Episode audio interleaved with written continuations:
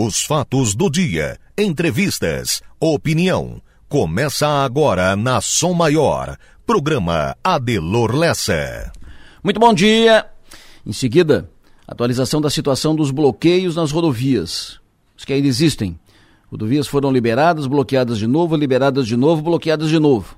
Daqui a pouco a gente atualiza a situação, onde é que está bloqueado, onde é que não está e assim por diante. Antes disso, para começo de conversa, ainda sobre eleição, muitos estão felizes, muitos não estão felizes. Mas assim funcionam as eleições. Essa é a natureza da democracia. Ela é dura. Às vezes duvidosa e barulhenta, não é sempre inspiradora.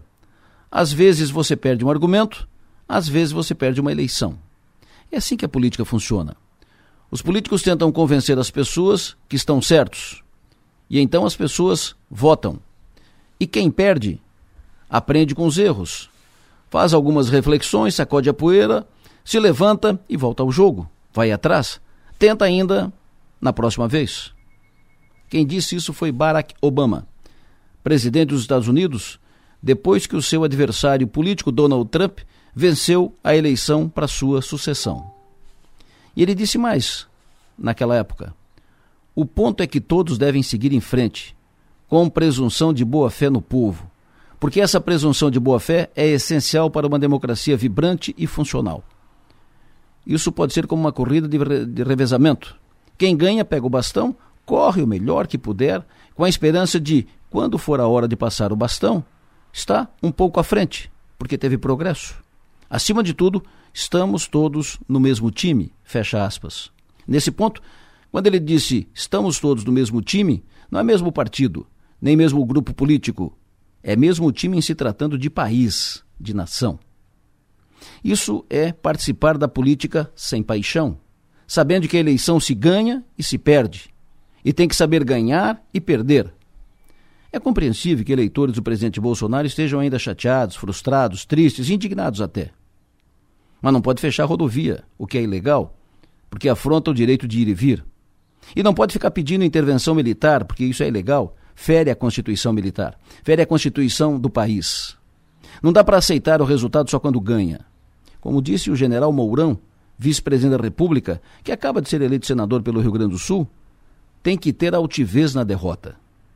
Ou, como disse Obama, sacode a poeira, levanta a cabeça e volta ao jogo. Vida que segue. Amanhã, tenta outra vez. Pensa nisso e vamos em frente.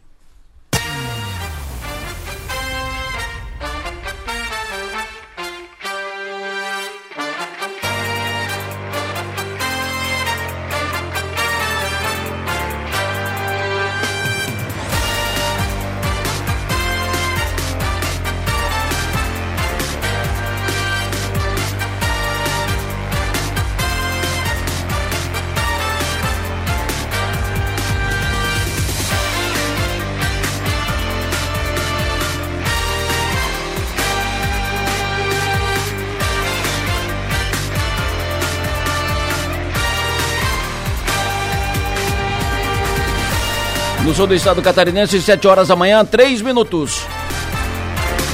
Hoje, dia 3 de novembro de 2022, quinta-feira.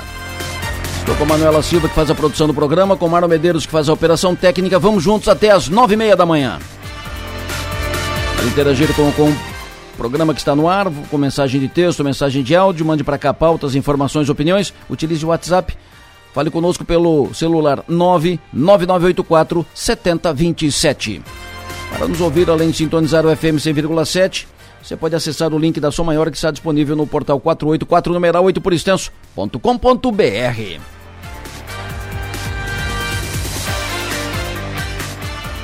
Hoje é dia 3 de novembro, quero cumprimentar pelo aniversário as irmãs Brenda Búrigo e Maristela Búrigo Brandel. Elas são irmãs do Zé Paulo Búrigo, filhas do ex-deputado Paulino Búrigo que dá o nome à rodovia SC445, trecho ali de Sara, que vai até a BR-101. Bom dia, parabéns Brenda, bom dia, parabéns Maristela. Quero cumprimentar hoje também pelo aniversário o prefeito Éder Matos de Meleiro, um abraço para o Éder, parabéns pelo aniversário. Cumprimento também hoje pelo aniversário o Emerson Justo, cumprimento a Rosângela Sônigo, o Lucas Vacari, cumprimento pelo aniversário Bruno Simolim, cumprimento pelo aniversário hoje Matheus Nascimento, Zé Pedroso, cumprimento pelo aniversário a Elisane Rodrigues, a Elke Minato Steiner, a Elke, que é esposa do Fábio Jeremias.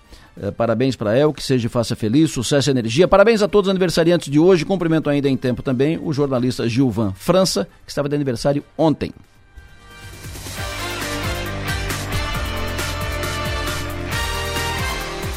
Sete quatro, primeira informação. Vamos atualizar a situação das rodovias aqui na região sul de Santa Catarina, BR 101. Onde é que está liberado? Onde é que tem bloqueio de novo? Ontem foi tudo liberado, mas à noite voltou a bloquear. Enio Bis tem as informações. Alô, Enio, bom dia.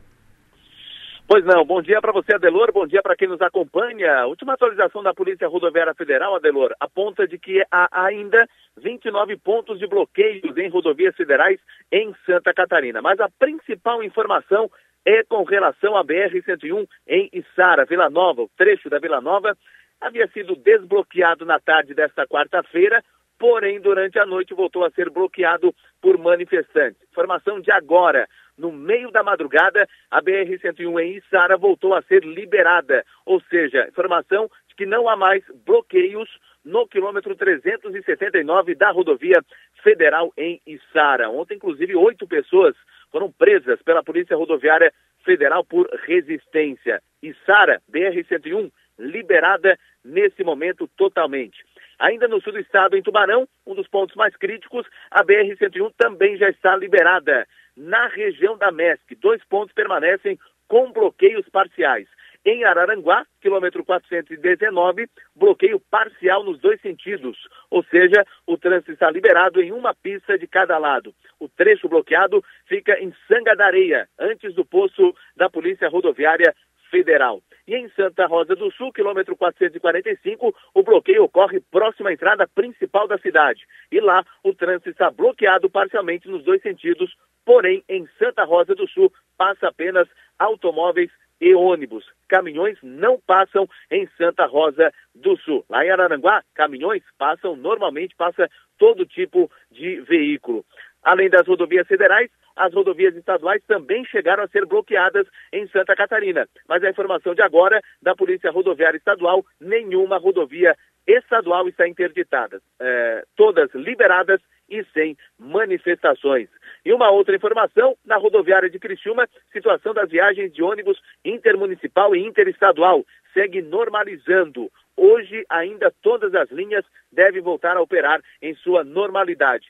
Apenas as, a linha para Chapecó e também São Paulo é que aguarda confirmação. As demais linhas estão, estarão se normalizando ao longo dessa quinta-feira. Adelor. Muito obrigado, Enio. O ouvinte informa o Zé Ricardo, diz que lá em Santa Rosa é o ponto mais complicado, confirmando a informação do Enio, mas ele passou por lá e tem essa informação atualizada, diz que em Santa Rosa a situação é, é mais delicada, diz que a fila para quem vem de lá para cá, do sul para o norte, para quem vem do Rio Grande, para quem vem do extremo sul catarinense, a fila já está quase perto de Torres. Vê o tamanho da fila que já, já tem lá em Santa Rosa. É um pouco mais para frente ali, tem o ouvinte quando passa diz que é São João do Sul, o outro pensa que é Santa Rosa, enfim, mas a, a CCR informa que o ponto onde está o bloqueio pertence ao município de Santa Rosa do Sul. A fila já está quase em Torres. A situação é, é bem delicada, é o ponto de mais, o ponto mais delicado aqui na região sul é exatamente Santa Rosa do Sul. O presidente Jair, Jair Bolsonaro ontem voltou a se manifestar, segunda manifestação depois da eleição, e ontem ele, ele veio a público exatamente para falar sobre essa questão da, dos bloqueios nas rodovias. Ele fez apelo para que liberem as rodovias. Brasileiros que estão protestando por todo o Brasil. Sei que vocês estão chateados, estão tristes, esperavam outra coisa. Eu também estou tão chateado, tão triste quanto você. Mas nós temos que ter a cabeça no lugar. Os protestos, as manifestações são muito bem-vindas, fazem parte do, do jogo democrático. O fechamento de rodovias pelo Brasil prejudica o direito de vida das pessoas. Está lá a nossa Constituição. E nós sempre tivemos, dentro dessas quatro linhas, temos que respeitar o direito de outras pessoas que estão se movimentando, além de prejuízo à nossa economia. Sei que a economia é, tem sua importância, né? Você talvez está dando mais importância a outras coisas agora. É legítimo. Eu quero fazer um apelo a você. Desobstrua as rodovias. Isso daí não faz parte, da, no meu entender, dessas manifestações legítimas. Não vamos perder nós aqui essa nossa legitimidade. Então, apelo do presidente Jair Bolsonaro, colocado no ar ontem à noite, ontem, começo da noite, para desobstrução, para liberação das rodovias federais. Ontem tivemos também, além de obstrução da, das rodovias, nós tivemos também manifestações na frente do quartel do 28º GAC, como manifestações pelo Brasil todo em unidades na frente, na frente de unidades do Exército, pelo Brasil todo. Aqui também muita gente ontem, muita gente, muita gente aqui na, na, na no acesso centro de Criciúma, na frente do 28º GAC, que ficou o dia todo, passou a noite ali, uh, muita gente diminuiu a noite, mas tinha muita gente, ainda tem gente lá agora, na frente do 28º GAC, pedindo intervenção militar no país, manifestantes pedindo intervenção militar. Bom, sobre o bloqueio lá em Santa Rosa do Sul, o ouvinte passa a informação sobre um acidente que acontece agora lá, que aconteceu lá no bloqueio. Bom dia, Delor, tudo bem? Evandro. Olha só, é, aqui em Santa Rosa, no começo da fila, cara, deu um, um acidente. Um caminhão bateu atrás de outro, um caminhão carregado com bombona de água e prensou a cabine do, do caminhão atrás de outro aqui. Não sei como é que, que tá a situação de vítima, alguma coisa, mas tem bastante pessoal do bombeiro ali, do SAMU ali. E a fila tá gigantesca. Enfim, é tudo parado, só passando pela marginal mesmo. Perfeito. Nós vamos atualizar essa informação também sobre esse acidente uh, acontecido em Santa Rosa do Sul. O ouvinte pergunta: situação da BR em Joinville. Em Garuva, fica ali grudado Joinville, tem bloqueio e ali próximo da divisa com o Paraná. Daqui a pouco nós vamos atualizando tudo isso, repito. Agora, redação do 48, Stephanie Machado, destaque de agora no 48, destaque daqui a pouco no 48. Bom dia, Stephanie. Bom dia, Delor. Bom dia aos ouvintes. No Portal 48, vamos continuar acompanhando os desdobramentos das manifestações contra o resultado das eleições. A Federação Nacional das Distribuidoras de Combustíveis, Biocombustíveis e Gás Natural, a Brasilcom, recomendou ontem o desbloqueio das rodovias de, de todo o país sob o risco de desabastecimento de combustíveis. A Brasilcom disse em nota que a ação é, é urgente, visando assegurar o abastecimento de postos revendedores, supermercados e inclusive de hospitais, que têm sido os principais prejudicados pelas interrupções de fornecimento. E além disso, mudando um pouco de assunto, será destaque no 48 uma tentativa de homicídio que aconteceu ontem no bairro Mina União, em Criciúma. Um homem alegou ter sido agredido com pauladas e facadas durante o crime, que teria sido motivado por brigas entre facções criminosas. A vítima conseguiu fugir após se jogar de um morro e foi encaminhada à UPA do Rio Maina. Mais detalhes sobre o caso logo mais no portal 48. Adelor. Muito obrigado, Stephanie. Eu ouvi te perguntando sobre bloqueio da Vila Nova e em Tubarão ele precisa viajar, precisa ir a Joinville. Está eh, uh, liberado. Tanto Vila Nova que Sara está liberada a BR, tanto Tubarão está liberada a BR. Ele vai conseguir chegar a Florianópolis e deve conseguir chegar a Joinville. Muita gente perguntando sobre combustível, gasolina. Faltou gasolina nos postos voltou com a liberação de ontem da BR, foi suficiente para o caminhão da gasolina chegar, os postos estão abastecidos, estão abastecendo. Beto Benedetti, empresário do setor, está conosco na linha, tem dois postos de gasolina em Criciúma. Beto, bom dia. Oi, Adelor, bom dia, bom dia. Qual é a situação de agora? Os postos estão reabastecidos? Tem gasolina? É, Adelor, a gente conseguiu ontem, logo após alguns desbloqueios, né, a gente conseguiu encaminhar os caminhões para a base em Itajaí. Isso já era aproximadamente às três horas da tarde e os caminhões chegaram aqui durante a, a, a, madrugada, né? A gente abasteceu os dois postos agora pela manhã e novo abastecimento está programado para o final da tarde. Novo abastecimento no, no final da tarde. Então, ou seja, Isso. gasolina não é problema. Sim, acredito que hoje aí vai praticamente tudo normalizado. Perfeito. Subiu o preço, Beto? Não, a, a, princípio não teve nenhuma alteração de, de, de valor, né? A gente vai aguardar aí o, durante o dia de hoje para ver se tem alguma alteração pela, pela base, pela distribuidora, né? É, é, ou se tem alguma alteração pela Petrobras, né? Eles vinham comentando aí que, que estavam com uma defasagem no preço da gasolina e do diesel. Sim. Mas a, a expectativa aí é que não, não, não tenham esses ajustes, né? Que se mantenham os valores, né? Pelo menos até dia 31 de dezembro, onde estão congeladas a, a a redução da alíquota do ICMS e o, lembrando que o imposto federal hoje está zerado nos combustíveis, né, tanto na gasolina quanto no diesel, no álcool, no GNV, né. Perfeito. O, Beto, uh, diesel, uh, diesel também não falta, nem, uh, nem GNV? É, o GNV a gente tem essa situação que ele é, é por duto, né? É por duto, então, não falta. Isso, é, então não, não falta. Não, não sendo, é, tem, tem cidades que não têm dutos ainda, né? E são abastecidas por caminhões, né? Mas mesmo assim Perfeito. assim também, porque daí abastece o caminhão no posto, também acaba não, não, não ficando sem, né? Perfeito. E diesel também, a gente recebeu diesel também. Perfeito, Beto, muito obrigado. Bom trabalho. Um abraço, bom dia. Beto Benedetti falando conosco sobre gasolina. Não está faltando. Não está faltando em todos, né? Mas em alguns, por exemplo, o ouvinte me disse aqui, uh, quem me falou conosco foi o Alex Flauzino, diz que centro de Sara, dois postos não tem gasolina. Foi abastecer, não chegou ainda a gasolina, mas está chegando. O, na madrugada, uh, reabasteceram os postos. Os caminhões que estavam trancados nos bloqueios chegaram, reabasteceram os postos. O ouvinte me informa, o César Moraes diz que passou de bike em frente ao 28º GSC, agora pela manhã, e ainda tem manifestantes lá.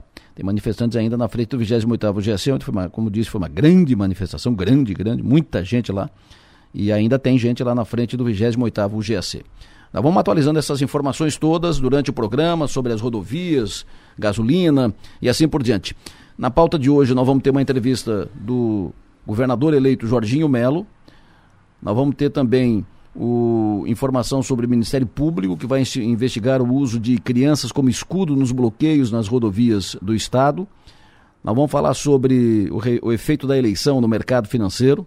Vamos falar sobre transição energética, que já está sendo tratada pelo futuro governo federal. E em meio a tudo isso, uma boa notícia. Librelato vende 220 rodotrens para uma gigante do setor de logística. Outra boa notícia o segundo livro da cristiumense Beatriz Sônigo Zanetti, a neta do João Sônigo. Ela vai estar conosco daqui a pouco. E no futebol, as contas do Criciúma por vaga na Copa do Brasil e o título do Palmeiras. O Palmeiras, campeão brasileiro. O Nacife hoje está nas nuvens. Mas antes de tudo isso, o tempo. Alô, Márcio Sônigo, bom dia. Adelor Lessa, ouvintes da Rádio Sou Maior, bom dia para todos. Tudo bem, professor? Me diga como é que fica o tempo nesta quinta-feira. Pois é, Delor, então começamos, começou a quinta-feira com temperatura baixa, madrugada chegou a marcar 10 graus ali por Jacinto Machado, Santa Rosa do Sul, Turvo, Ermo, Praia Grande, aquela, aquela bacia do Rio Aranaguá começou com 10 graus logo cedo, e por Cristina amanheceu com 11 graus, 11 graus também em Uruçanga, 12 graus ali por Tubarão, por Gravatal, 14 graus na região das praias, essas foram as temperaturas mínimas que aconteceram por volta das 3, 4 horas da manhã. Ali em cima, na Serra, menor temperatura foi 1,6 negativo na estação da Ipagre de Urupema, ali no Parque de Exposições. Amanheceu com zero em Bom Jardim, São Joaquim, com formação de geada. E a tendência para hoje, tempo bom. Uma quinta-feira que a tarde não esquenta tanto, vai no máximo a 22 graus então, para quem sai de casa, nota que tem um ventinho sul soprando, ventinho frio. É bom sair com agasalho logo cedo, que o dia todo vai ser mais fresquinho, né? Que tem esse ventinho sul. Amanhã, sexta-feira, com tempo bom também. De novo, 8 graus na madrugada. Amanhã à tarde vai no máximo a 21. Sexta-feira com tempo bom. No sábado, bom tempo boa parte do dia amanhecendo com 10 graus, vai no máximo a 22 graus à tarde, não esquenta muito ainda. Ainda tem um ventinho sul no sábado, olha só, ele é um ventinho sul persistente, viu? Esse ventinho sul a leste, o vento sudeste, ele permanece hoje, na quinta-feira, no, na sexta, no sábado, domingo, segunda, terça, lá para quarta-feira que vem, é que ele começa a querer virar um pouquinho mais para vento leste e nordeste. Então, final de semana, sábado é bom durante o dia todo praticamente, tem um risco de uma uma levezinha chuva aí sábado, mais para final de tarde, quando está escurecendo. Alô? Márcio? Perdi o contato com o Márcio Sônico, vamos restabelecer o contato ali, caiu a, a, ligação. Enquanto isso, tem um ouvinte aqui falando comigo sobre as manifestações, manifestação de ontem, manifestação na frente do quartel, manifestação na rodovia. Alô, Márcio? Então tá, então só para só encurtar então, que já falei demais, falei muito aí, o pessoal não escutou, talvez que caiu, caiu a, a, internet, mas assim, então, quinta, sexta e sábado bom, chove domingo durante a tarde e a noite, também chove na segunda-feira. Assim, de maneira geral, Delor, o que eu tenho percebido é que o mês de novembro tem uma previsão de ser mais frio que o normal, de chover menos que o normal, mas está me parecendo um mês que nem foi outubro, com chuvas regulares, assim, para a agricultura, chuvas na medida certa, caindo uma chuva a cada três, quatro dias, depois fica bom tempo por três, quatro dias, aí chove de novo. Então vai ser uma boa irrigação natural de chuvas na região nesse mês de novembro. E quanto à temperatura, então, ele não esquenta muito ainda não, vai esquentar um pouquinho mais, é lá para quinta-feira da semana que vem, dia 10 de novembro, é que as temperaturas já começam a chegar próximo dos 30 graus. Então, até quarta-feira que vem, dia 9, persiste o ventinho sul, fraquinho, mas persiste, e daí então não esquenta tanto até o dia 9 de novembro. O tempo é em Brasília, nesse final de semana, sexta a domingo, amanhã até domingo. É ali para aquela parte central do Brasil, está reparando, enquanto que aqui nós vamos ter assim uma, uma situação de pouca chuva nesta, nesse mês, nesses próximos 10 dias, ali Brasília, o Brasil Central, já começa a ter um pouco de chuva nos próximos dias, viu? Então, isso lá para domingo, segunda da semana que vem. Agora, quinta-feira também tem alguma chuvinha em Brasília, mas a sexta e o sábado com bom tempo. Então, chama atenção, isso na previsão, que daí da, da altura de mais ou menos de São Paulo, em direção ao norte do Brasil, vamos ter chuvas mais frequentes nos próximos dias. Perfeito. Me diga a previsão do tempo para amanhã em Itapema. Bom tempo, o litoral norte do estado também amanheceu com bom tempo, um pouquinho mais nublado, mas com bom tempo, e ainda friozinho, né? Itapema pega um certo frio nesses próximos dias também, e, mas, mas é bom tempo. Perfeito. Floripa, vai, o pessoal vai fazer uma trilha, como é que vai ser o tempo lá em Floripa domingo? Domingo a capital até tem uma, tem uma garoazinha na madrugada, até molhar um pouco ali a vegetação, a trilha, mas é durante o dia bate o sol e final da tarde de novo tem uma precipitação levezinha. Então essa, essa faixa litorânea, ela vai ter influência desse vento de sudeste a leste nesses próximos dias. Então, o que quer dizer isso? Que sempre à noite ou madrugada pode ter alguma garoazinha. Sim. Agora, está vendo aqui os dados da estação da, da Ipagre, a estação de Jaguaruna, ela registrou a chuvinha fraca nessa madrugada passada. É, e também Laguna também registrou. O que, que é isso aí? Esse ventinho da praia, que ele traz uma, uma, certa, uma certa chuva durante madrugada e noite nessa faixa litorânea de Santa Catarina. Perfeito. Balneário Esplanada no domingo. Também é, pega bom tempo boa parte do dia. Aliás, é, chove lá tarde e à noite. É, de manhã, bom, mas depois chove esplanada durante o, o domingo à tarde e à noite. Pergunta para o Márcio quando passa esse frio e quando começa a esquentar. Quarta-feira da semana que vem, quando começa o vento a virar um pouco mais para leste e nordeste, a temperatura passa um pouquinho dos 25 graus. Aí na quinta-feira, no dia, dia 10 do 11. Então tem que esperar mais uns 5, 6, uns 5, 6 dias para esquentar um pouco mais. Perfeito. Previsão para São Paulo, capital, de segunda a sábado da semana que vem.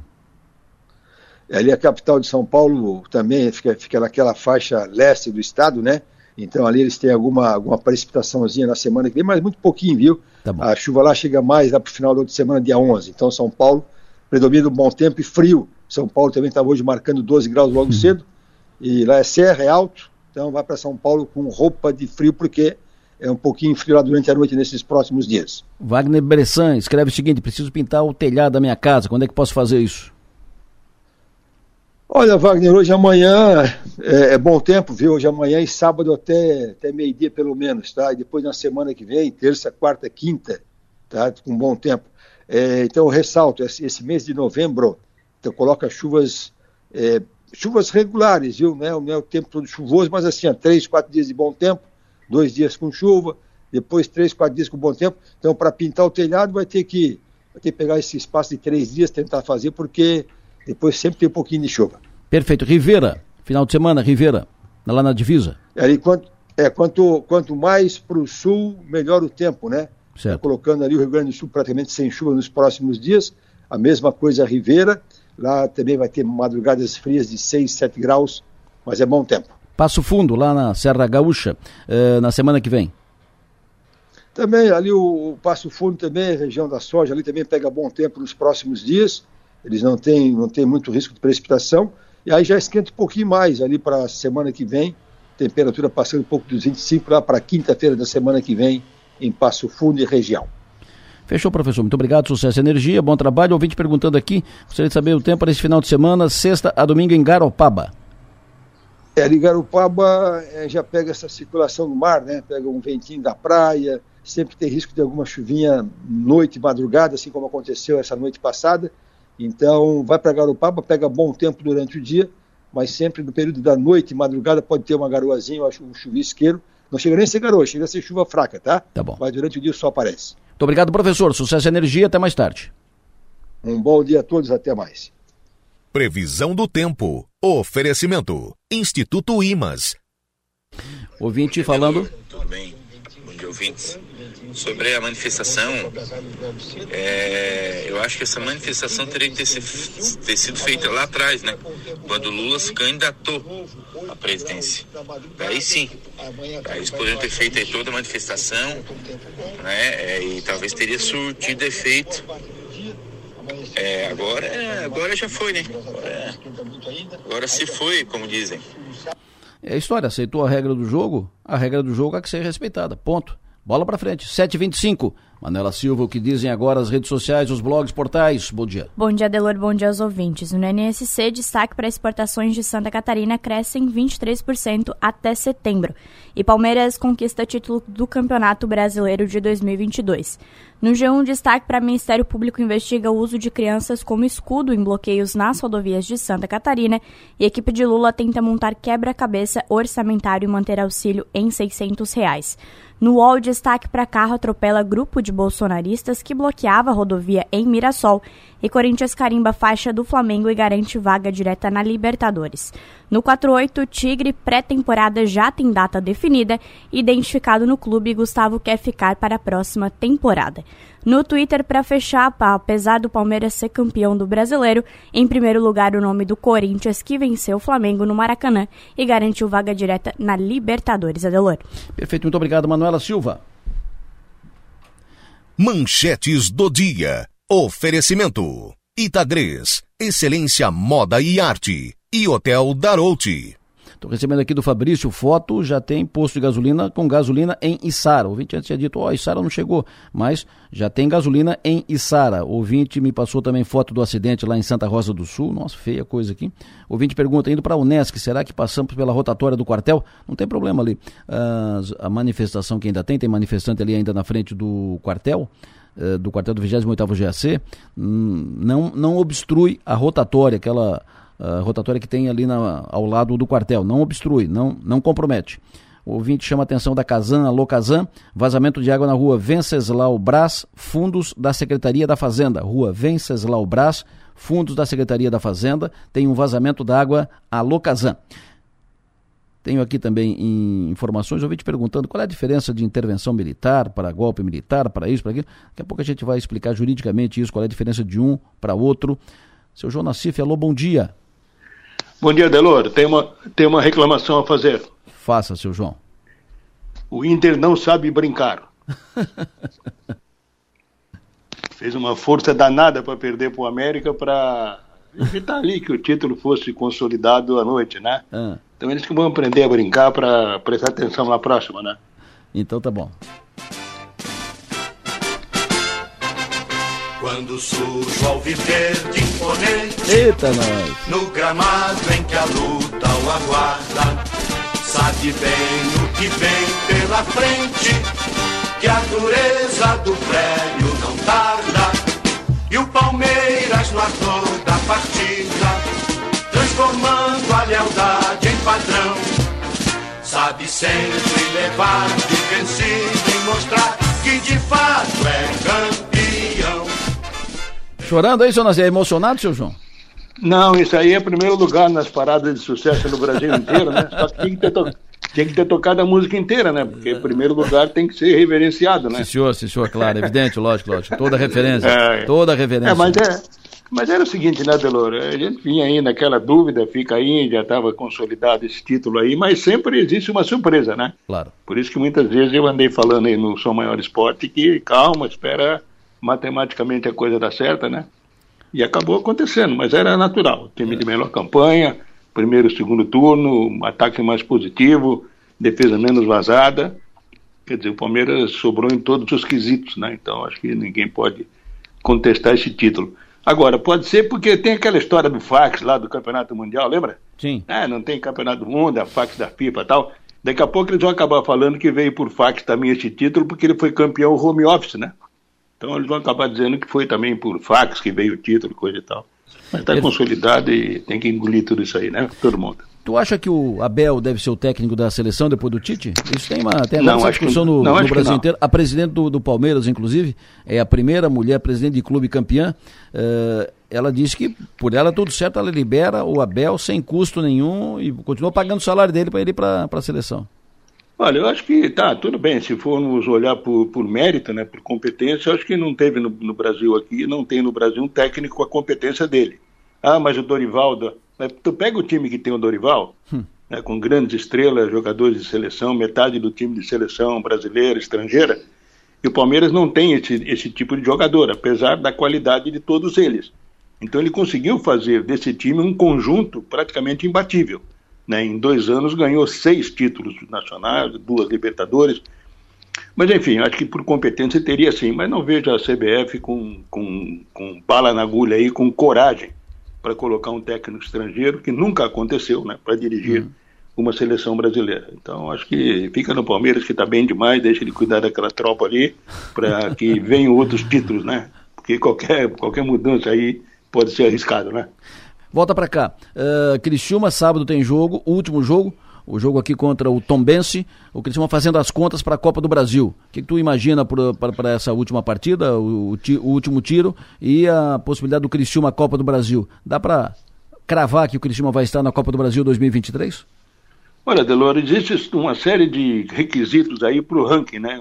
Uma, uma série de componentes que, que fazem do ranking a, a, a escolha, né? a definição daqueles que não têm, que não tiveram no campo este ano a possibilidade de alcançar a Copa do Brasil. Não foram campeões estaduais, não ganharam Copa estaduais, mas enfim. Então existe toda essa expectativa com relação à formatação do ranking. Eu confesso que já ouvi várias explicações e confesso também que entendi quase nada de tudo aquilo que fala. Não, porque tem que perder aqui, o Guarani tem que ganhar ali, tem o Fortaleza, tem mais não sei quem.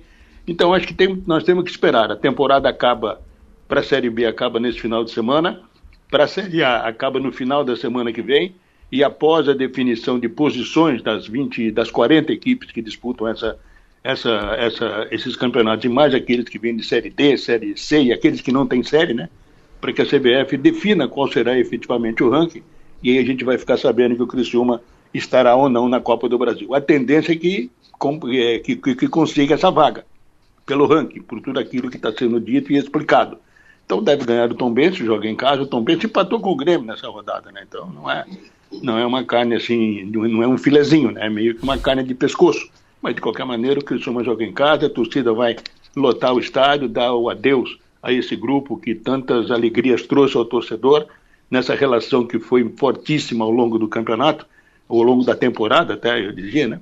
Mas de qualquer maneira temos que esperar aí o ranking, esperar que ganhe do Tom Benz e aguardar aí o que, é que a CBF vai definir de posicionamento para saber se vai ou não para a Copa do Brasil. Eu repito, a tendência é que esteja na Copa do Brasil ano que vem. Fechou, professor. Muito obrigado. Sucesso e energia até o meio-dia. Valeu. E deixa eu eu aviso o Zé Coméia aí para tocar esse hino aí em todos os programas, tá legal? Porque é o primeiro lugar de audiência aí. Falou? Sim, Valeu, senhor. meu. Um Muito abraço. obrigado. Sucesso e energia. No Fio do Bigode. Oferecimento. Raibel e Clínica Odontológica Dr. André Lima. Vamos voltar à situação nas rodovias, bloqueios. Converso agora com o subcomandante da Polícia Militar de Santa Catarina, Coronel Fraga, Coronel Evandro Fraga. Coronel, muito bom dia.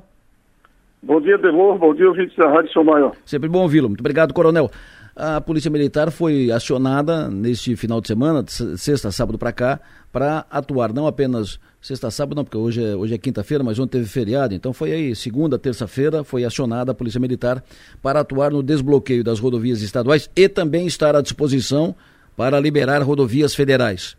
Como é que está a situação agora e qual o trabalho da Polícia Militar? No que, que a Polícia Militar ainda vai se envolver ah, a partir de hoje? Bom, nós estamos com várias demandas já identificadas da estrutura do Estado, né?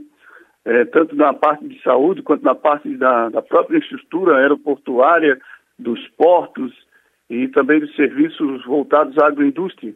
E por isso nós vamos priorizar, continuar priorizando os desbloqueios das rodovias, principalmente atuando em conjunto com a Polícia Rodoviária Federal nas rodovias do federal um foco no, no eixo BR-101, no eixo 282 e também na 280.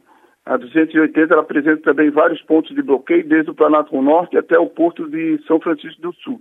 E a BR-101, principal concentração e preocupação é no litoral norte, principalmente em Garuva e Piraberaba, onde tivemos vários incidentes já registrados.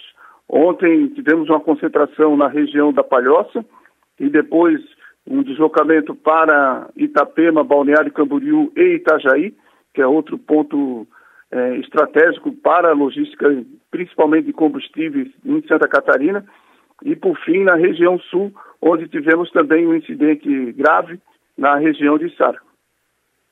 Perfeito. Nesse momento nós temos bloqueio aqui na, na região sul, nós temos uh, bloqueio aqui principalmente em Santa Rosa do Sul, no extremo sul catarinense. Inclusive aconteceu agora há pouco um acidente grave lá, uh, um caminhão bateu atrás de, de outro caminhão no, no bloqueio e lá continua bloqueado. A Polícia Militar vai intervir lá, tem programação para isso?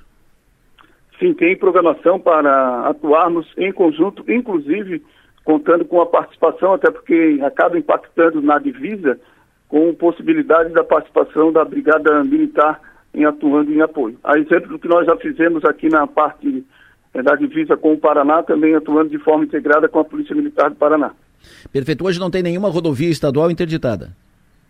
Até o presente momento, nenhuma rodovia estadual interditada, tudo um esforço também que está sendo realizado pela Polícia Militar Rodoviária em conjunto com os comandos regionais locais, mas é como eu disse e afirmo, é um processo muito dinâmico, e por isso nós temos que estar atentos né, à possibilidade de bloqueios parciais, inclusive nas rodovias do Estado, face às comunicações entre os manifestantes e a possibilidade de ter um ou outro bloqueio eventual de controle de acesso de veículos relacionados à produção e principalmente de veículos, é, caminhões né, de carga que possam estar circulando na rodovia estadual e eventualmente as pessoas se reunirem para promover eh, manifestações. E por isso nós contamos com a imprensa, contamos com a sociedade civil organizada em difundir e divulgar as nossas preocupações principalmente e orientar que hoje eh, as manifestações elas precisam ser pacíficas e manifestações dessa natureza têm trazido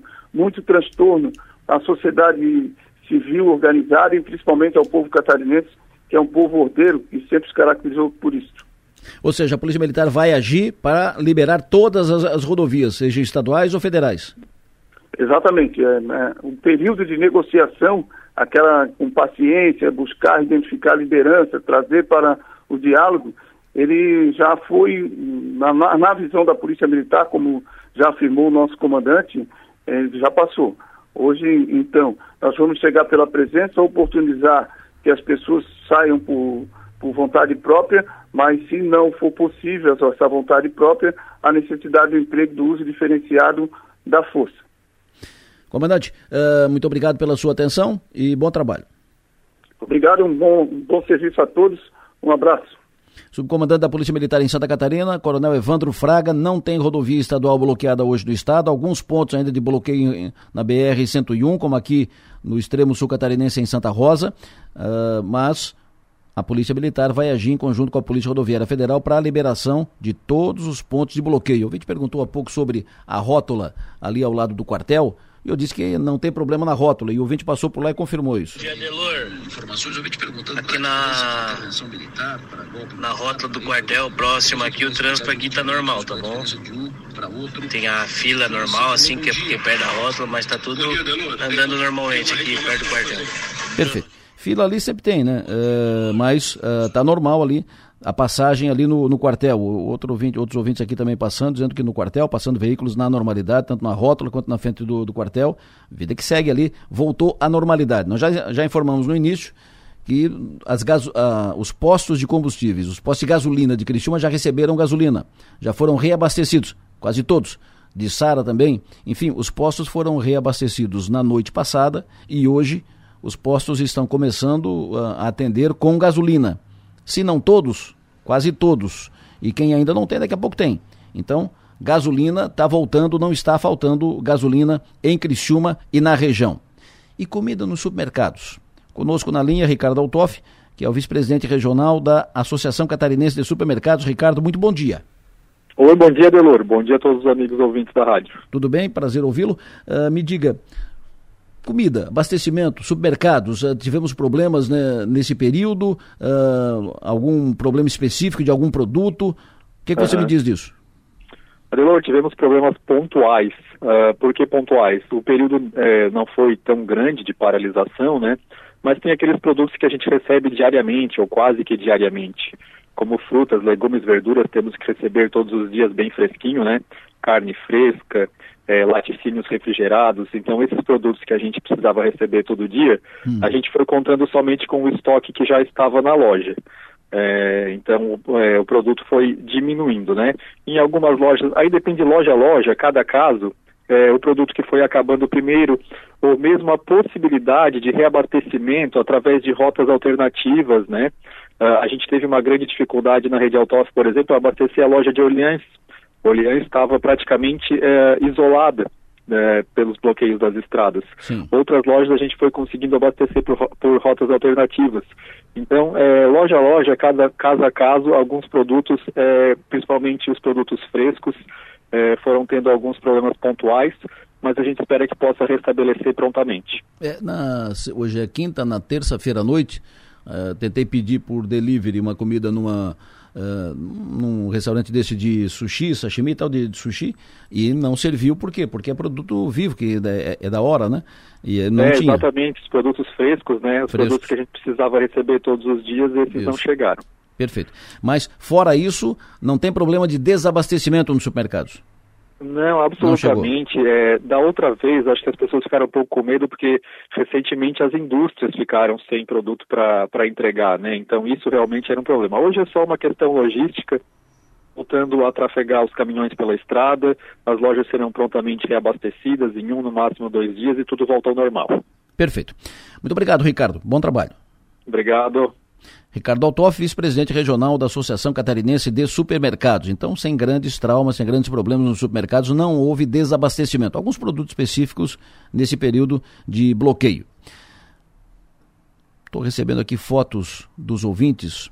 Estou recebendo fotos dos ouvintes sobre o acidente ali em Santa Rosa do Sul. Então, agora em Santa Rosa, a BR está bloqueada, está fechada, tudo trancado por causa do bloqueio mas também por causa do acidente. Um acidente grave acontecido agora há pouco. O Enio vai trazer mais detalhes em seguida. Um acidente de um caminhão bateu atrás do outro e um acidente grave. Recebemos fotos aqui, inclusive. E isso uh, tem o bloqueio e tem esse acidente. Então tem que resolver as duas questões, a polícia, SAMU, a ambulância lá do, do bombeiro tal, eles estão envolvidos no atendimento desse acidente agora em Santa Rosa do Sul. Um caminhão bateu atrás do outro lá no bloqueio em Santa Rosa do Sul. Muita gente perguntando sobre postos de combustíveis, tem gasolina, não tem gasolina? Tem gasolina. Criciúma tem gasolina. Postos, eu falei aqui com o Betinho Benedetti sobre os postos, né? Os deles são o São Pedro aqui da Próspera, o Pinheirão do, do bairro Pinheirinho, e o ouvinte informando aqui sobre posto de gasolina também do Hangar, tanto na Luiz Lazarim quanto na Santos Dumont também tem gasolina, sem fila, e assim, nos postos todos tem gasolina, não tem problema de gasolina. Daqui a pouco eu vou conversar com o Lucas Ruco aqui no, no programa sobre o efeito da eleição no mercado financeiro. A gente já observou que o dólar caiu, né? teve duas quedas seguidas. Uh, mas vamos no, no mercado como um todo. O Lucas vai fazer a sua leitura em seguida ao vivo aqui no programa. Vamos falar daqui a pouco com a Mag Piara. Daqui a pouco uma entrevista com o governador eleito Jorginho Melo. O ouvinte perguntou se o acidente ali em Santa Rosa do Sul é no sentido norte ou no sentido sul. Uh, e o ouvinte me informa, o acidente é daqui para o Rio Grande, né? é no sentido norte e sul, é daqui na direção para o Rio Grande do Sul, norte e sul, ok? Uh, o acidente é lá em Santa Rosa, mas os, as informações da polícia, Polícia Rodoviária Federal, Polícia Militar e tal, é que a rodovia deve ser desobstruída ainda pela manhã, essa é a expectativa. O Éder informa, acabei de passar pelo posto da posto de gasolina Vila São Jorge, em Siderópolis, e não tem combustível. Bombas cercadas pela, ficha, pela fita zebrada, Vila Zuleima, rotatória do anel viário, da mesma forma também não tem gasolina. Então não são todos, todos os postos que têm gasolina. Alguns não têm. Aqui em Criciúma ainda. E o ouvinte me passou a seguinte mensagem, vamos ouvir. Bom dia, seu Adelor. É a dona Neucia aqui da Barra Velha. É, estão falando em retirar as pessoas, mas é, o pedido foi feito para não uh, interromper as estradas, né? Assim, tipo, onde as pessoas precisam passar para os seus devidos trabalhos. Agora, quem quiser permanecer ao lado das rodovias, eu acredito que não seja normal. Porque as pessoas têm o direito, sim, de ficar protestando.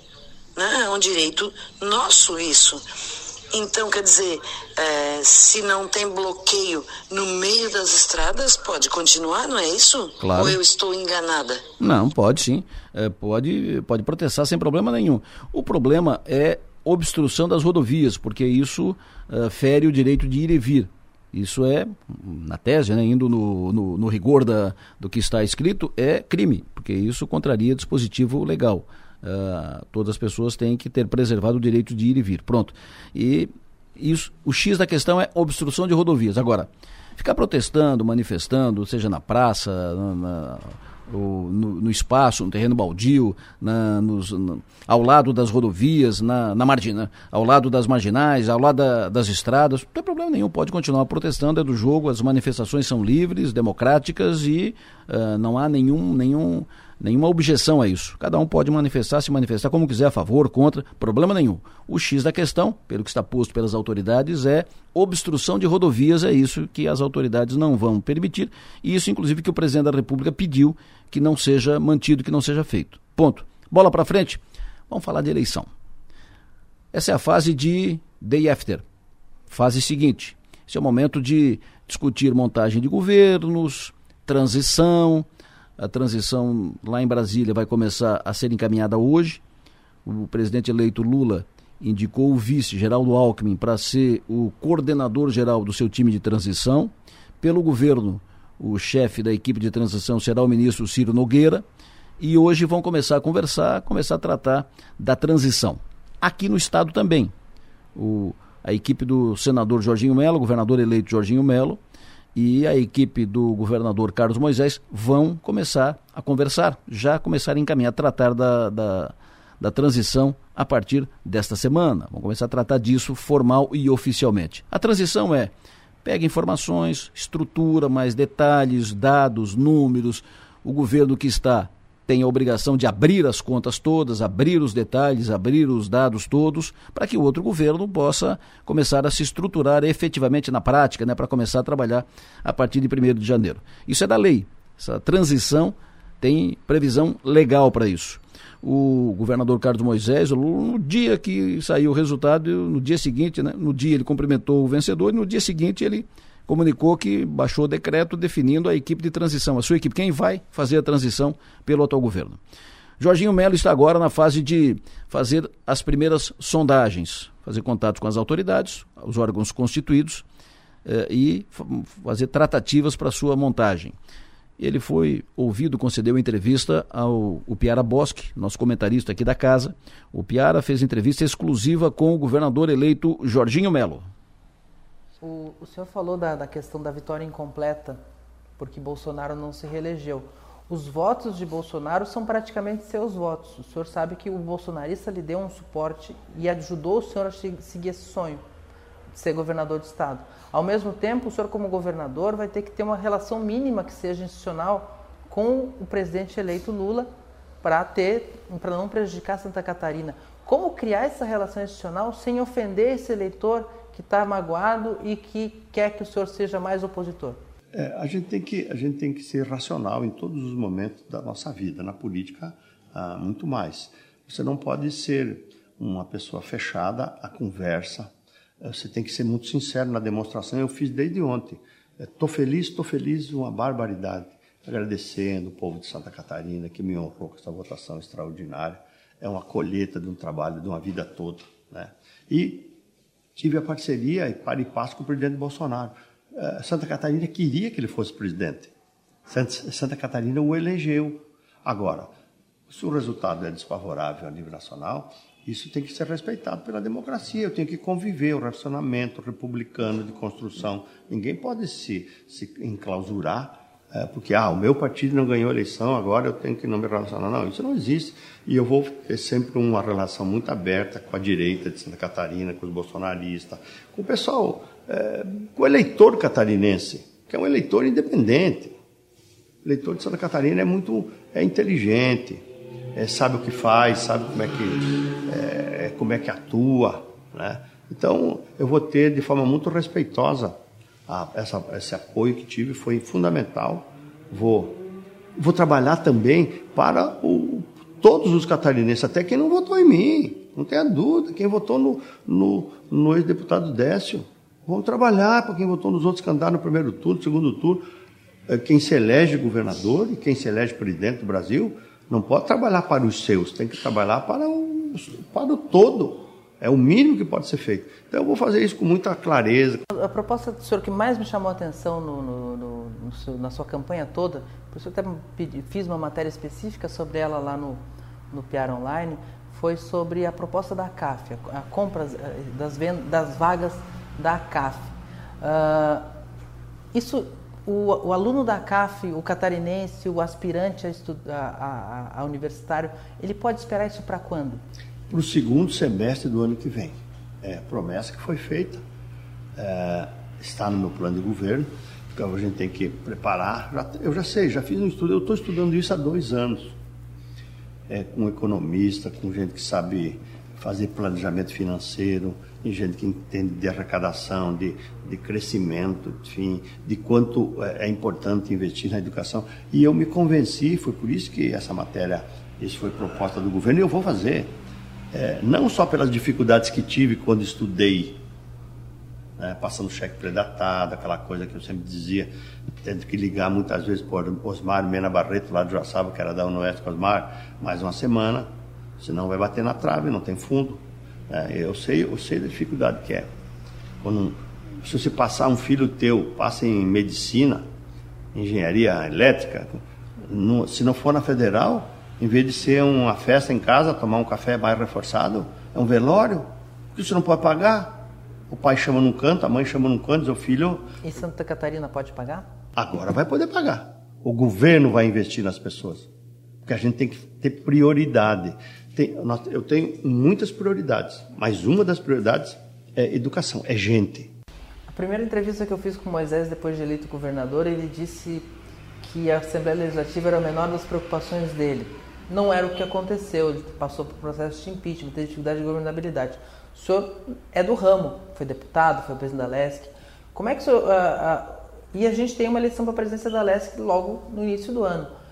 O PL tem a maior bancada. O senhor acha que o PL deve ser o presidente da LESC? Não acho, acho que não necessariamente. Eu vou começar a conversar agora. Então, eu tinha que esperar passar a eleição, você não pode colocar a carroça na frente dos bois. É, fiz reunião com a nossa bancada, de forma muito. até para comemorar a eleição dos 11, né? Uhum. Felizes dos outros seis. É, já tivemos conversando, uh, fizemos um café, café com mistura, e agora vou, vou a semana que vem já vou tratar desse assunto, porque é um assunto que merece a minha, a minha, o meu respeito, a minha quando eu vou chamar a bancada para ouvi-los, para a gente começar a ajudar com a independência que o poder legislativo tem. Quem quebra a cara é quem se mete lá. É quem quer dizer que eu vou fazer o presidente A, o B, o C. Eu já eu conheço bem o processo. Então a gente sabe o, o tempo, cada um, cada partido tem o seu tempo, a sua bancada, os seus interesses, a sua ideologia, enfim. A gente tem, a gente tem que respeitar. E eu vou fazer isso, começando pelo meu partido. Não, não necessariamente o PL tem que ter a presidente da Assembleia no primeiro ano, no segundo ano. Pode ter, claro. Por que, que não? Qualquer partido lá pode ter. Mas tem que ser construído. Eu quero que seja um, um relacionamento harmônico para que a gente cuide com prioridade dos assuntos de Santa Catarina. Que, que tenha prazer o relacionamento da Assembleia com o governo, que não seja uma, uma, uma disputa sem lógica. Quem tem que ganhar nisso tudo é Santa Catarina. Ponto. O, voltando, para encaminhando o nosso final de entrevista, governador, o, falando da questão do presidente Bolsonaro, que tem Santa Catarina sua grande, uma das suas grandes expressões eleitorais e bateu na trave. 2 milhões e 100 mil votos, é praticamente nada numa disputa presidencial. Além de voto, o que, que faltou para a reeleição do presidente Bolsonaro? A nível de Brasil, eu acho que foi falta de comunicação. O governo realizou muito, e divulgou quase nada. Essa briga intestina com a Rede Globo que foi criado, né? Isso e alguns outros jornais e tal. Isso, isso, não, isso não prosperou. Então, a comunicação do governo podia ter sido mais, mais preparada, mais ágil. O governo fez muita coisa, muitas reformas. O governo destravou muita coisa. O governo recuperou todas as estatais, acabou toda aquela roubalheira. É... Só que não divulgou muito fez, é, fez ações na área social, na área de previdência, na área de reforma disso, na destravar, uh, deixar a livre iniciativa.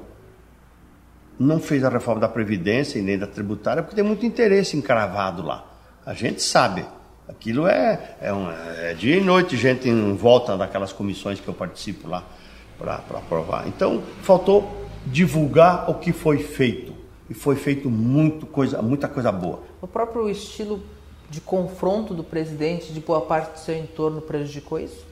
É, o presidente é um homem único, o Bolsonaro. Quem conhece ele de perto, como eu conheço, é um homem verdadeiro, um homem, um homem simples, um homem de hábitos simples, né? às vezes transparente demais, às vezes sincerão demais. Né? Mas é o jeito dele. Quem conhece o respeita. Ele é um, é um grande brasileiro.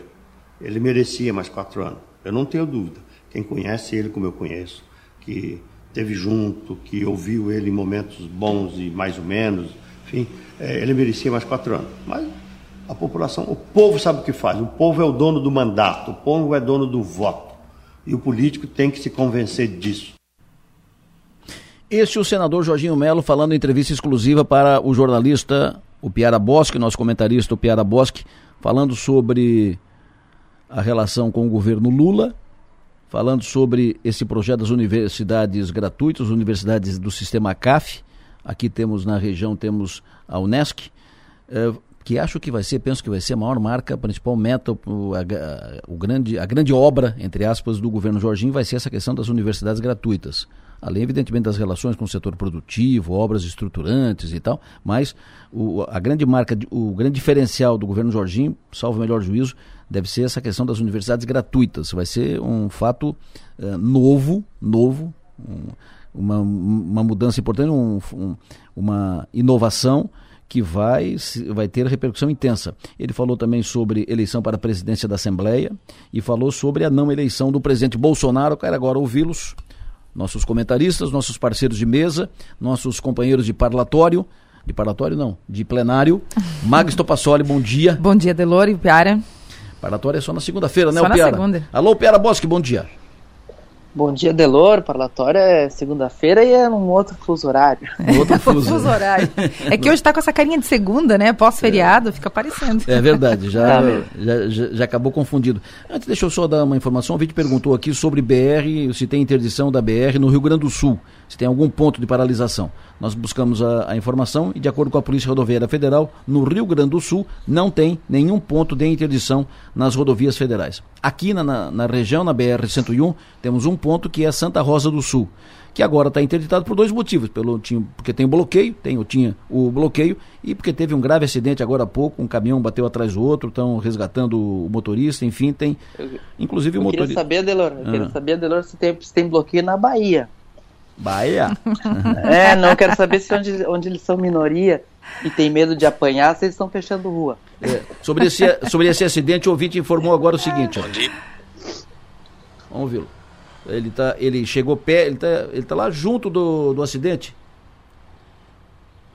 Daqui a pouco eu coloco ele no ar aqui.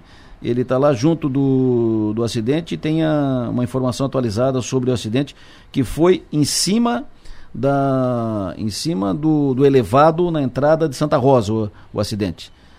Mas o Piara, quero te ouvir sobre a entrevista do Jorginho Melo. Maga, quero te ouvir sobre a entrevista do senador Jorginho Melo, senador, governador eleito Jorginho Melo, já não mais senador, né? Porque ele está licenciado. Será que ele ainda volta para o Senado, ou Piara? Podia ter, eu devia ter feito essa pergunta, foi uma boa, boa lembrança. É, a questão, a gente já está tão olhando para 2023 é. que esses meses, imagino que ele que imagino ele que ele retorne, né? Até para fazer a, os encaminhamentos finais, orçamento, que é muito importante. Isso. Acho que é importante que o governador eleito de Santa Catarina participe da, uhum. das definições do orçamento federal para 2023, né, para ver o que, que, ele consegue puxar para cá. Então acho que é, natural. Uh, inclusive ele é, o, ele é o único candidato a governador entre os senadores que se elegeu, né? Isso foi Uhum. saudado pelo presidente Rodrigo Pacheco no, no, no- no próprio domingo. Uh, fez uma, uma felicitação especial ao senador Jorginho. A entrevista do senador foi, a gente fez uma entrevista muito em cima da hora, né? Do, do, do, do- a gente fez a entrevista segunda de manhã, nove da manhã, ou seja, não tinha nem 24 horas da, da vitória, ele estava bem cansado, eu também admito. E a gente fez uma conversa muito. ah, tentei fazer uma conversa mais, mais leve, mais amena, projetando o futuro e resgatando assim, a projeção do que, que pode ser, o que, que, o que, que pode ser no, no governo do Estado. Um governo do Estado comandado por um menino, por um ex-menino, um menino que vendeu doce na praça e que chegou ao governo do Estado. Acho que não é, um, não é, é não é, não é o normal na política e a gente está vivendo isso. E, especialmente, também uma questão que me chama muita atenção, acho que pode ser um grande diferencial. Jorginho Melo, Jorginho Melo vem do oeste do estado, vem de nascido numa pequena cidade como Ibicaré, fez sua carreira Erval, Joaçaba. Eu acho que pode ter um olhar diferenciado para pequenos municípios, para aquelas para regiões que não são tão óbvias em diversos momentos aqui da gestão do estado. Então, eh, eu tentei tocar a, entrevista nessa linha, mas é claro que a gente to- tocou todos os assuntos que, que, que têm peso político, que importam, de relevância, especialmente a questão do governo Bolsonaro. E daí me chamou muita atenção, ah, acho que a gente destacou essas duas frases aí, são ele falando que ele admitindo o resultado, né? ele fala, e até com, de um jeito que talvez o bolsonarista mais radical não goste da forma como ele se expressou, porque ele diz assim, o povo sabe o que faz.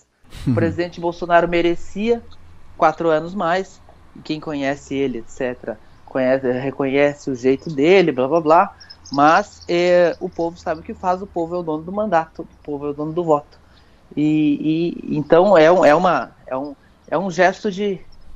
Vai, não, não de que esteja se afastando, mas de, de reconhecimento de, de uma situação. Faltou 2 milhões e 100 mil votos e agora é, é, é vida que segue. Reconhecendo Bolsonaro como a liderança natural dessa oposição que nasce e desse partido que ele representa em Santa Catarina. Perfeito. Deixa eu só ah, completar aqui, passar a informação do ouvinte que está lá em Santa Rosa do Sul sobre o acidente. Bom dia, Delor. Estou bem próximo a um acidente na Santa Rosa do Sul, sentido Porto Alegre, bem em cima do elevado da entrada da Santa Rosa do Sul. Uma carreta bateu atrás da outra, estão fazendo resgate. Com certeza daqui a pouco vai liberar. Pela lateral da pista não está trafegando por causa da manifestação. Um bom dia a todos aí. Ele fez essa, ele passou essa informação, depois ele passou nova mensagem de áudio. Bom dia. Helicóptero veio resgatar aqui o motorista e o ajudante. E com certeza então, vão liberar a pista aí. Então é a situação de agora lá em Santa Rosa do Sul, ainda estão atuando em função do, do acidente e deve ser liberada a pista, mas continua a, a- a manifestação. A previsão das autoridades é que liberem a pista BR-101 lá em Santa Rosa ainda pela manhã. O Piara, o Piara falou, quero te ouvir, Maga, sobre a entrevista do Jorginho Melo.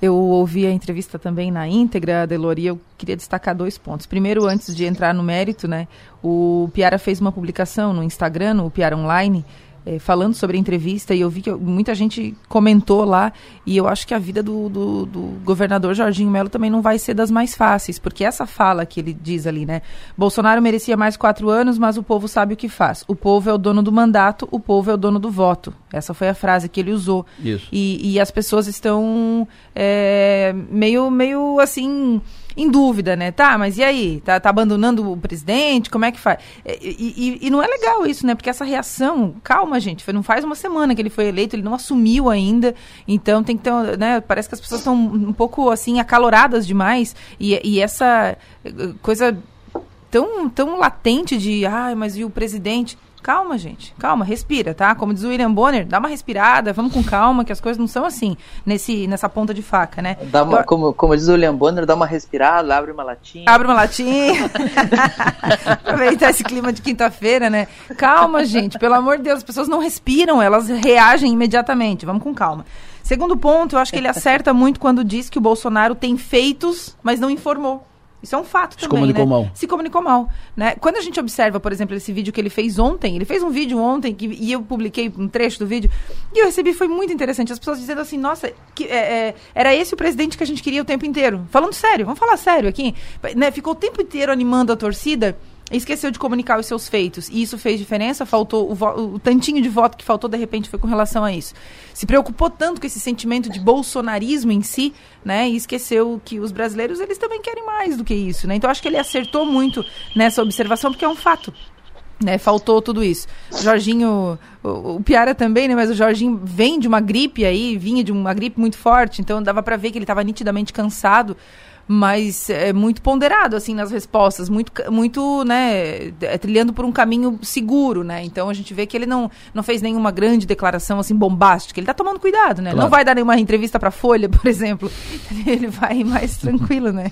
Mas eu acho que ele uh, primeiro, tipo assim, gente, vida que segue. Vida eleição que segue. passou. Exato, exato. Entendeu? Vida que segue. Segundo, vamos ter uma relação com, com o governo Lula. Foi quem ganhou a eleição. Assim como eu ganhei aqui, ele ganhou lá. Mais ou menos assim. Vamos ter maturidade. Né? Não tenha dúvida. E uma maturidade, maturidade e responsabilidade com o cargo, né? Não é. Ele ganhou. Não vou me dar com ele. Não vou conversar com ele. Não, não. Como assim? Ele ganhou e tu ganhou. Vocês ganharam. Sempre, ele ele, ele, lembro... governa, ele governa o país. O, o, Lula vai governar o país. O Jorginho vai, vai, governar o Estado. E eles vão ter que se relacionar institucionalmente. Não precisa um tomar vinho na casa do outro. Não precisa ser aliado político. Mas vão ter que se relacionar para defender o Jorginho defender defender os interesses do Estado e ponto. E ele disse que vai fazer isso.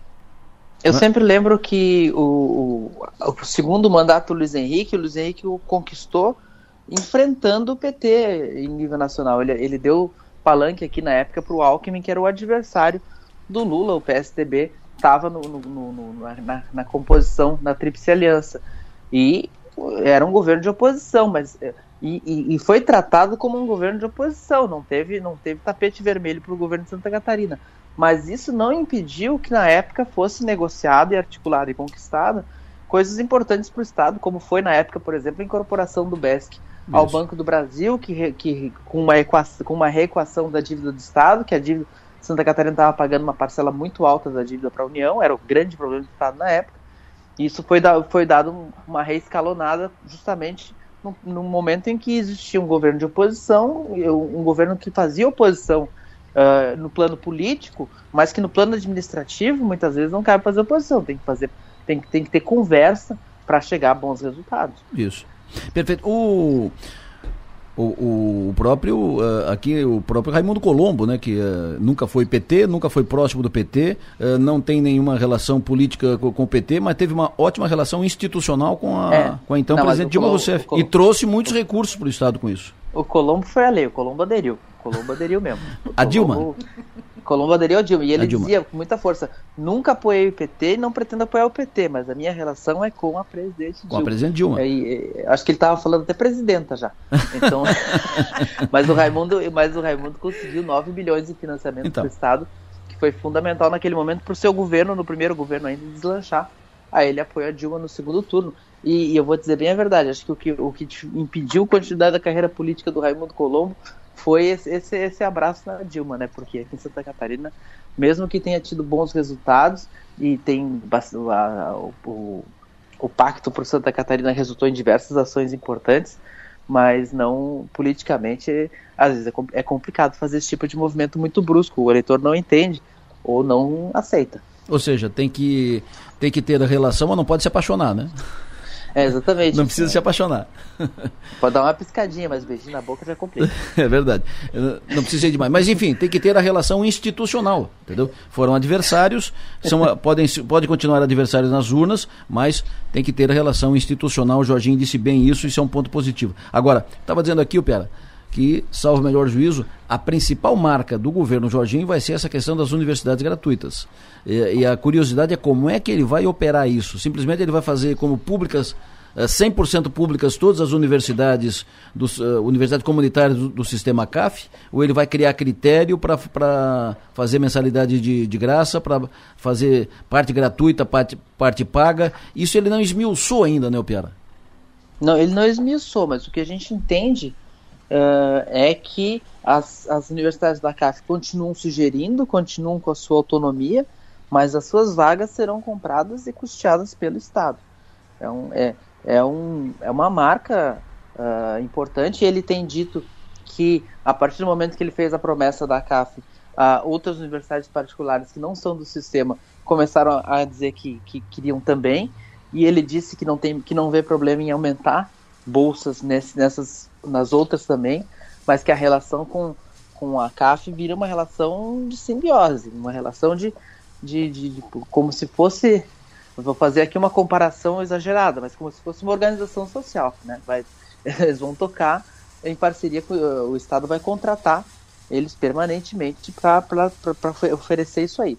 É uma expansão de vagas de, de públicas impressionantes, com uma capilaridade imensa que, que, as, que as, as universidades comunitárias têm, e que, que se fosse ser feita uh, expandindo ao DESC, por exemplo, seria um custo maior hum. e muito mais demorado, né? Então é, um, é, um, é algo assim de é um, é um, é um programa que tem tudo para surtir um efeito imediato e, e, marcar um governo. É exatamente tem custo, né? É, o Santa Catarina já gasta 500 milhões com, com bolsa sistema CAF, vai ter que botar mais um bilhão e meio, somam 2 bilhões, é bastante dinheiro, ele é, é, é quase é quase o que, que se gasta com a própria UDESC.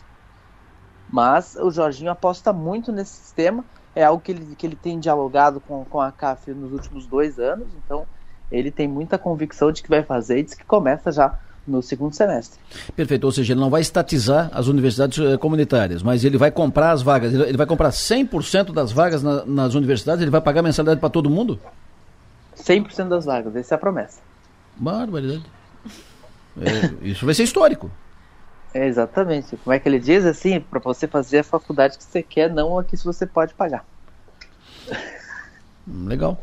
Eu quero saber de onde é que ele vai tirar esse, esse dinheiro, porque é muito dinheiro, é um bi e meio, né? É, um, um bi e meio, dois é um bilhões para isso, né? Que, num orçamento que já, que embora tenha projeções de crescimento, de arrecadação, é um, é um orçamento né? que, so, que sofreu o baque das decisões que reduziram o ICMS do Isso. combustível, da energia elétrica, decisão do Supremo também, na área de telecomunicações, um impacto de 5 bilhões por ano, é, e aí tu tem que pendurar um bi. Mas é, é, é, é, às vezes a prioridade é política, né? A política, a política é isso. Quando a gente fala de política, ah, às vezes é, fica parecendo que é só o jogo, a trama, a eleição, o partido. Política é um governante eleito pela, pelo povo determinar uma prioridade e fazer essa prioridade entrar no orçamento. Então é, é muito, muito de escolhas, né? Muito, tem, tem uma cara, né? Ele, dá, ele que, acaba dando uma cara para esse governo, né? Quando ele escolhe essa pauta. Que, a, gente, a gente tem que ver o que, que, ele, o que, que ele vai cortar, uhum. o que Santa Catarina vai deixar de fazer para assumir essa nova, essa nova prioridade. É uma prioridade de governo, uma prioridade uh, que, que é uma marca que o Jorginho vai trazer. É uma escolha política dele. É uma marca do seu governo, porque se ele, se ele fizer estrada, todo mundo faz. Uhum. Eh, fizer, espalhar asfalto, todo mundo faz. É, fazer ponte, todo mundo faz. Ele vai fazer mais ou menos, ok? Ele vai atender uhum. o setor produtivo, mais ou menos, ok? Tal. Agora, essa de uh, garantir acesso gratuito para as universidades comunitárias, isso é uma marca, isso é um fato histórico e é uma marca importante para o seu governo. Se ele conseguir viabilizar isso, exatamente como ele está dizendo, uma coisa é aumentar as bolsas, ah, uhum. 50%, 40%. Outra coisa é garantir mensalidade de graça para todos em todas as universidades comunitárias do, do, de Santa Catarina. É, é um fato histórico, muda completamente, é uma marca de, de governo, ele vai, isso vai, vai lhe dar repercussão a, nacional. A minha curiosidade, inclusive, é ver como, como, como vai ser regulamentado e como vai ser feita a, a, aquela ideia de que depois o aluno paga isso com uhum. serviços para o Estado durante um ano, uh, uma vez por semana é, a, como vai funcionar isso para o Estado, como que se encaixa, como é que o, o, ganho que o Estado pode ter com isso e como vai funcionar na prática, né? Claro. Isso aí a gente vai demorar um pouquinho disso, mais né? para ver, porque é. a gente tem que esperar o pessoal se formar. É verdade. Não, deve, pode ser um ano, pode ser um ano e meio. E isso certamente não será problema para o acadêmico, né? Ele vai aceitar a regra, seja um ano, seja um ano e meio. Agora, é, mensalidade, o, universidade de graça, né? em todas as universidades comunitárias, sem pagar mensalidade, certamente um fato histórico. Sobre política, ele falou da eleição para a presidência da Assembleia. Ele não disse textualmente, mas deixou claro que o presidente não será do PL, que ele vai convencer a sua bancada a abrir mão porque para garantir a governabilidade, montar a bancada. Acho que ficou com cara de presidente do MDB. É, o discurso do Jorginho sobre a LESC ficou com cara de Mauro de Nadal na presidência da, da LESC, né? Também achei. E eu acho que assim, ele garante a governabilidade e ele garante também a governabilidade do PL, né? Porque se, se, se o PL eh, tiver a presença da Leste, eles vão começar a brigar entre eles antes de começar o jogo. é Porque é 11 deputados, vários perfis diferentes, todo mundo se acha muito merecedor e muita gente ali não se gosta muito. muita gente não se gosta muito do, dos 11. Maga, tua impressão sobre essa questão da Leste, Maga? A minha impressão é, é, justamente essa. Acho que o Jorginho. Eu conversei com uma pessoa na terça-feira que me disse o seguinte: Maga, eu estive com o Jorginho em maio desse ano e ele estava com a eleição mapeada. E ele disse: Eu vou ganhar a eleição. E quem quiser vir comigo, vem. Quem não quer, não vem, porque eu vou ganhar a eleição. Então, é, claro que muita coisa aconteceu nesse meio, nesse, nesse meio tempo, né? Desde essa conversa em maio até o período próprio da, da eleição, ou da campanha, enfim. Mas uh, não se pode negar que o Jorginho amarrou as coisas. Né? Inclusive aquela a própria briga aí entre Júlia e Gessé e Márcio Búrigo e, e Daniel, Daniel, e todo mundo e não sei o que e tal. O Márcio acabou saindo, depois meio que se arrependeu, né? Porque entrou todo mundo, entrou Júlio, Daniel, Gessé, enfim, cada um, né, no seu... Soratinho. O Soratinho, enfim. Então... Soratinho entrou na vaga que seria que do Márcio Búrigo. Que seria do Márcio Búrigo. É então, eu acho que essa, essas contas que ele está fazendo fazem sentido para o que ele espera ou imagina para 2023. No dia da convenção do MDB em Florianópolis, eu e o Piara fomos, fomos almoçar num restaurante lá em Florianópolis que isso, uh, chegou no mesmo restaurante o, o senador Jorginho e o Natan. Natan Monteiro. Sentaram, oh, tudo bem, tudo bem, sentaram numa mesa. A gente terminou de almoçar e foi conversar um pouco com o Jorginho. E ele disse algumas eh, informações. Estava naquela, foi no dia, dois dias depois daquela ida dele, o Esperidião, na gruta. Na gruta. Pra rezar Eles foram juntos. duas vezes na gruta, Isso, né? Na segunda vez. na segunda na vez. Na segunda foram juntos. Então não foi na sexta-feira. A gruta foi na sexta. A gruta foi na sexta. Foi na sexta. Foi, foi, e, e, a convenção foi no sábado. Foi no sábado. Isso. Uhum. E aí a gente perguntou oh, o que, que rezaram lá e tal. E aí conversamos na época, estavam falando sobre a possibilidade do PP indicar o vice dele ainda, que não sei o quê e ou ele indicar, ele abrir mão para o Esperidião e ele, e ele disse textualmente, não quero. Chamei o meu pessoal e disse, para com essa conversa. Não quero. Não quero eles. O Esperidião, o Esperidião, não, o Esperidião vai ficar lá atrás, ele vai ficar na rabeira, vai ficar em quarto lugar.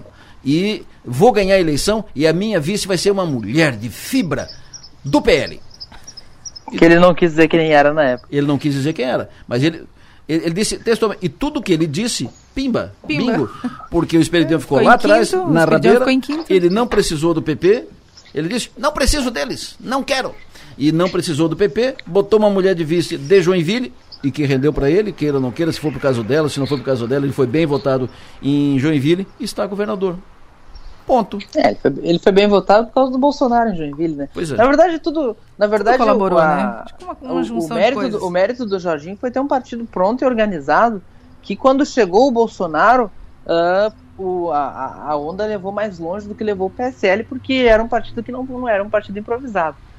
Mas se o Bolsonaro tivesse escolhido o Progressistas em vez do, em vez do, em vez do, do Partido Liberal, o cenário era o Espiridião que estava ali comemorando, dizendo que não precisava dos outros. É, mas o mérito do, do, do, Jorginho foi acreditar, foi fazer a projeção, foi identificar. A persistência. Foi a persistência. Ele ia ser, foi ele ia identificar, em qualquer cenário. Foi identificar o cenário. É pura, vai dar assim. Ele, foi é. uma aposta, porque só ele no início acreditava que ia ter uma nova onda. Porque para dar é. o que deu, tinha que ter uma nova onda. E isso só se configurou na reta final. Mas ele, desde o início, ele dizia: vou ganhar.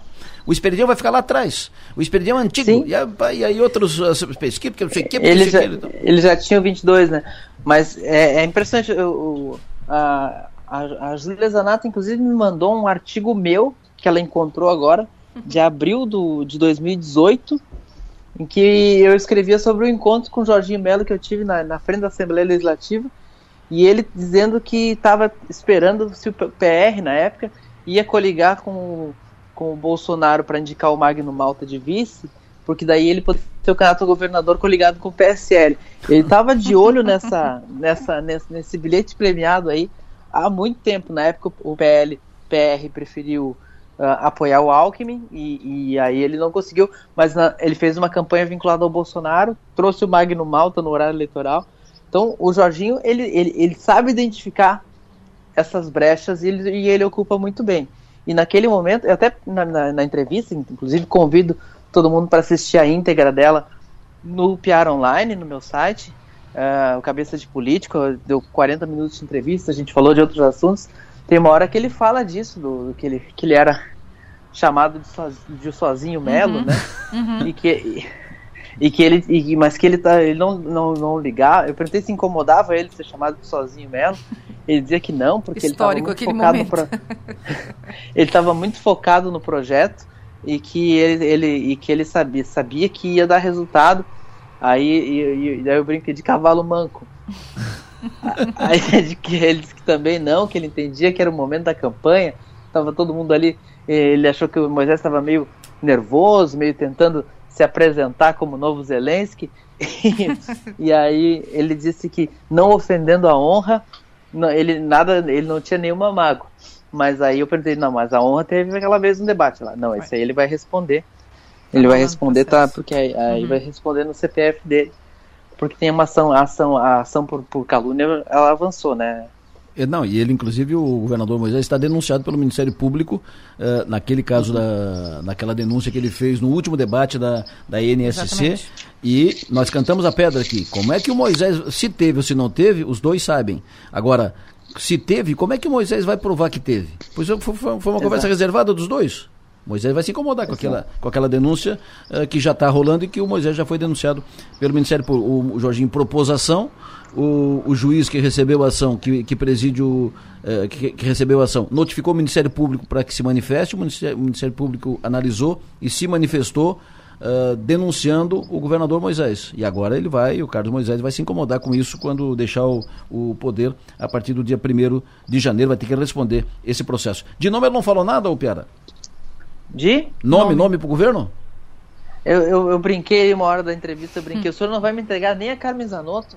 aí, ele, aí ele disse, a Carmen Zanotto é um bom quadro, ela serve para qualquer Sim, secretaria, claro. não só para saúde. Veja o Piara. Até para a saúde. Tá, nem, então, ele, ele, tá, ele tá bem, ele disse assim, que, que, o, que o que falarem de nome antes de 1 de dezembro é fake. É, mas ele, Uh, ele pode não confirmar, mas a Carmen Zanotto é, é fato na saúde, o Simadon na educação, uh, o Vonei Weber está apostando que vai ser ele na infraestrutura, no acordo já com, com o MDB, e uh, também uh, penso fa fato o Natan Monteiro na estrutura próxima do Jorginho, seja chefe de gabinete, seja chefe da Casa Civil, mais provável chefe de, de, de, gabinete. E as outras possibilidades aí, que, que serão muitas aí. É, acho que, acho que são, são soluções naturais, né? É. O, o, Jorginho, ele prometeu para a CAT, a Associação da Catarinense das Empresas de Tecnologia, ele prometeu para a CAT criar o, o Secretaria de Ciência e Tecnologia e uh, indicar um, um alguém do setor, alguém, é, o nome que a, a Kat indique, e, e no resto ele tá.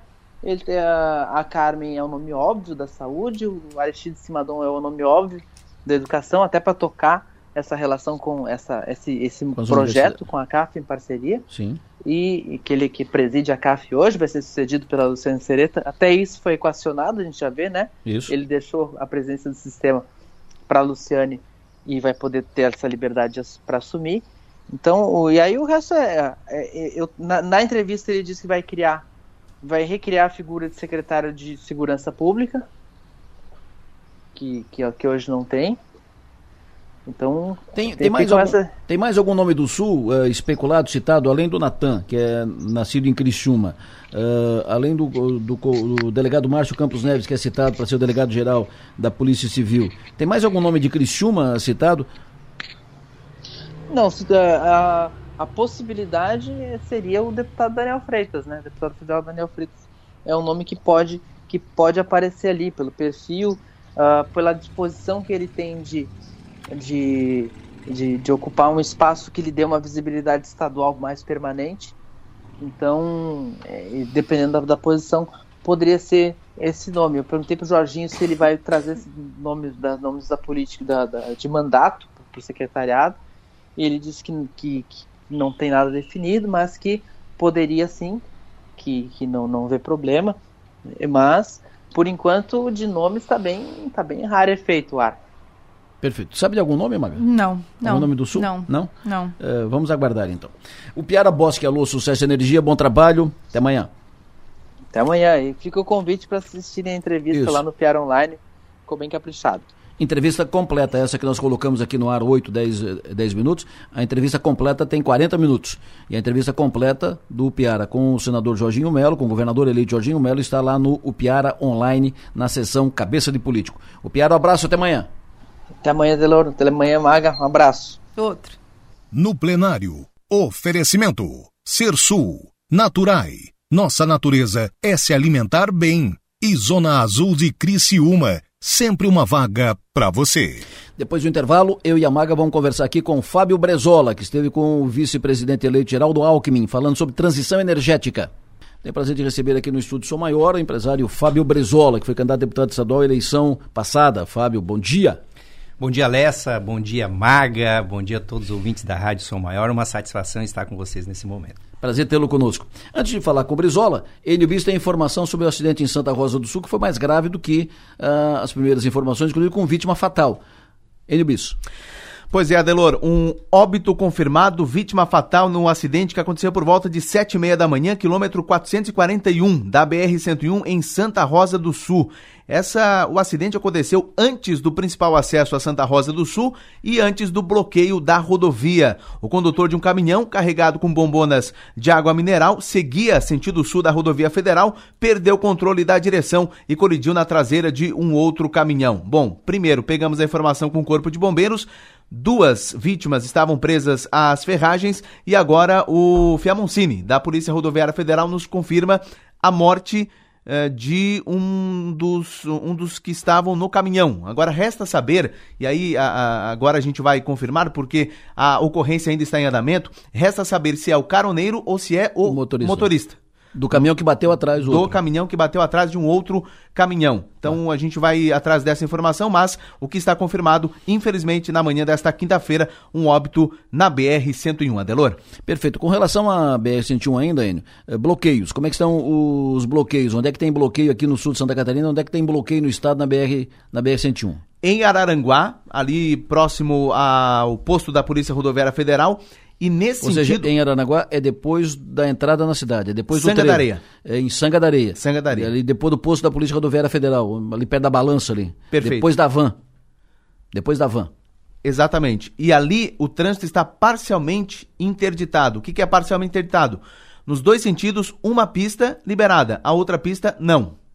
E passa uh, caminhões, automóveis, ônibus passa tudo por uma pista nos dois sentidos. Já em Santa Rosa do Ou Sul. Ou seja, então ali a pista não está toda bloqueada, só está lento ali, está travado porque só tem uma pista liberada, então eles têm que uh, fazer uh, o tráfego todo por uma pista só. Por uma pista uma só. Uma pista que vai, uma pista que vem, numa pista só. Isso, é isso né? tanto o sentido sul só. quanto o sentido norte. Ok. Já em Santa Rosa do Sul, também parcialmente interditado. O problema é que não passa uh, caminhões, só automóveis e ônibus. Hum. Também a mesma situação. Apenas uma pista liberada, outra pista interditada nos dois sentidos, mas caminhões não passam, só automóveis e ônibus. E Sara, no meio da madrugada, a BR-101 eh, ficou totalmente liberada. Chegou a, no início da noite, interditar de novo, mas no meio da madrugada totalmente liberado, liberado também em Tubarão, liberado em Imbituba, liberado em Palhoça. Então, para quem vai de Criciúma até Florianópolis, vai tranquilamente sem nenhum bloqueio pela BR-101. Tudo liberado. Tudo liberado. Só tem bloqueio aqui no lado sul e também só em Santa Catarina. Rio Grande do Sul também não tem nenhum bloqueio na BR-101. Pelas informações, não. Não, a Polícia Rodoviária ah. Federal informou que não. Então, tem bloqueio aqui em, em Passo de Torres, em Santa Rosa do Sul e antes em Araranguá. Na MESC. Mas também bloqueios parciais. Bloqueios parciais. Tá passando. Tá passando. Comandante da Polícia Militar disse há pouco aqui na, na Som Maior que a Polícia Militar vai, junto com a Polícia Rodoviária Federal, trabalhar ainda, agir ainda pela manhã para desbloqueio completo da BR-101 aqui no sul de Santa Catarina, nesses dois pontos. É, e mais precisamente ali na, no, no, no, trans, no trecho onde, foi, onde aconteceu esse acidente, hum. para evitar o congestionamento, o trânsito foi desviado pela Polícia Rodoviária Federal no sentido sul, pela via marginal da rodovia. E então Sim. tem essa situação. Além do bloqueio parcial, tem essa, situação do acidente, mas uh, o SAER também já foi acionado e aos poucos esse trecho onde aconteceu o acidente também vai estar totalmente liberado. Muito obrigado, Enio Bisso. O Enio acompanhando a, os fatos, acompanhando o andar da, da situação e trazendo, atualizando informações aqui no programa BR-101, congestionamentos, acidente grave, 8h40. Brizola, o senhor esteve, um, teve um contato ontem com o vice-presidente eleito, Geraldo Alckmin. Vice-presidente que, inclusive, vai ser o coordenador geral da, da equipe de transição do governo eleito, que vai tratar agora da transição com o governo que está completando o mandato. Na conversa com o Geraldo Alckmin, tratou principalmente da, da questão da transição energética. Uh, o Alckmin é que vai tratar disso no governo? Qual é o pensamento do, do novo governo, o governo que vai assumir em janeiro, sobre essa questão da transição energética, que envolve aqui a transição energética para o carvão? Isso mesmo. Uh, essa conversa, nós, nós marcamos para São Paulo, eu vou estar em São Paulo terça-feira agora, para a gente falar com o pessoal da equipe dele pessoalmente sobre isso. Mas essa é uma, já é uma sequência de uma conversa que já começou lá atrás. Né?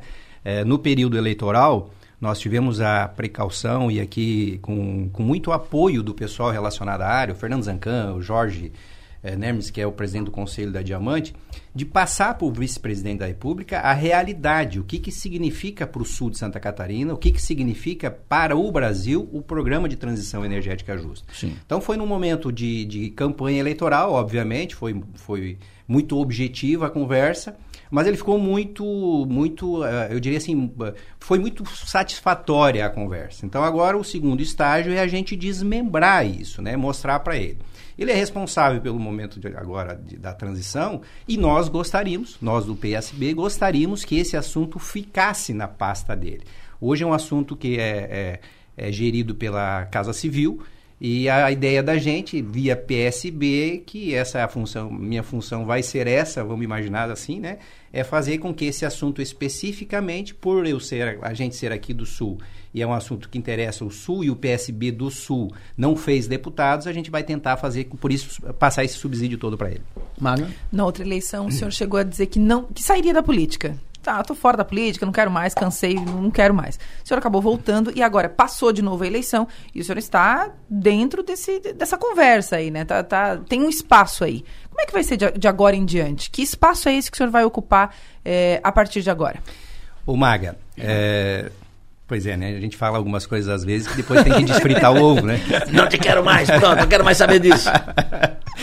e aí, de repente, tem que até fazer as tá previsões, sangue, tá as previsões aquelas que vocês contratam ah, aquela turma lá, né? A mãe de Iná e tal, pra fazer. Quando ela falou do câncer, eu fiquei indignado também, porque eu sou de câncer também, ah, nasci é? um dia antes que o... Que o... Vice? Vice? Mas... Vice, vice a fogueira tu, tu, tu que... É. eu me compliquei, Foi, né? né? Vou falar, o Adelor, eu sou de câncer. Opa, falei só das coisas tu boas. Gostou do uma... Tu gostou do mapa astral, Brizola? Bacana! acertou. Quando ela falou que é, como é que é, dramática, dramático. eu sou um pouco assim, choramos, sou mesmo. Viu, pessoal? É dramático. É, é. Fez uma carta lá dizendo, tô fora da política.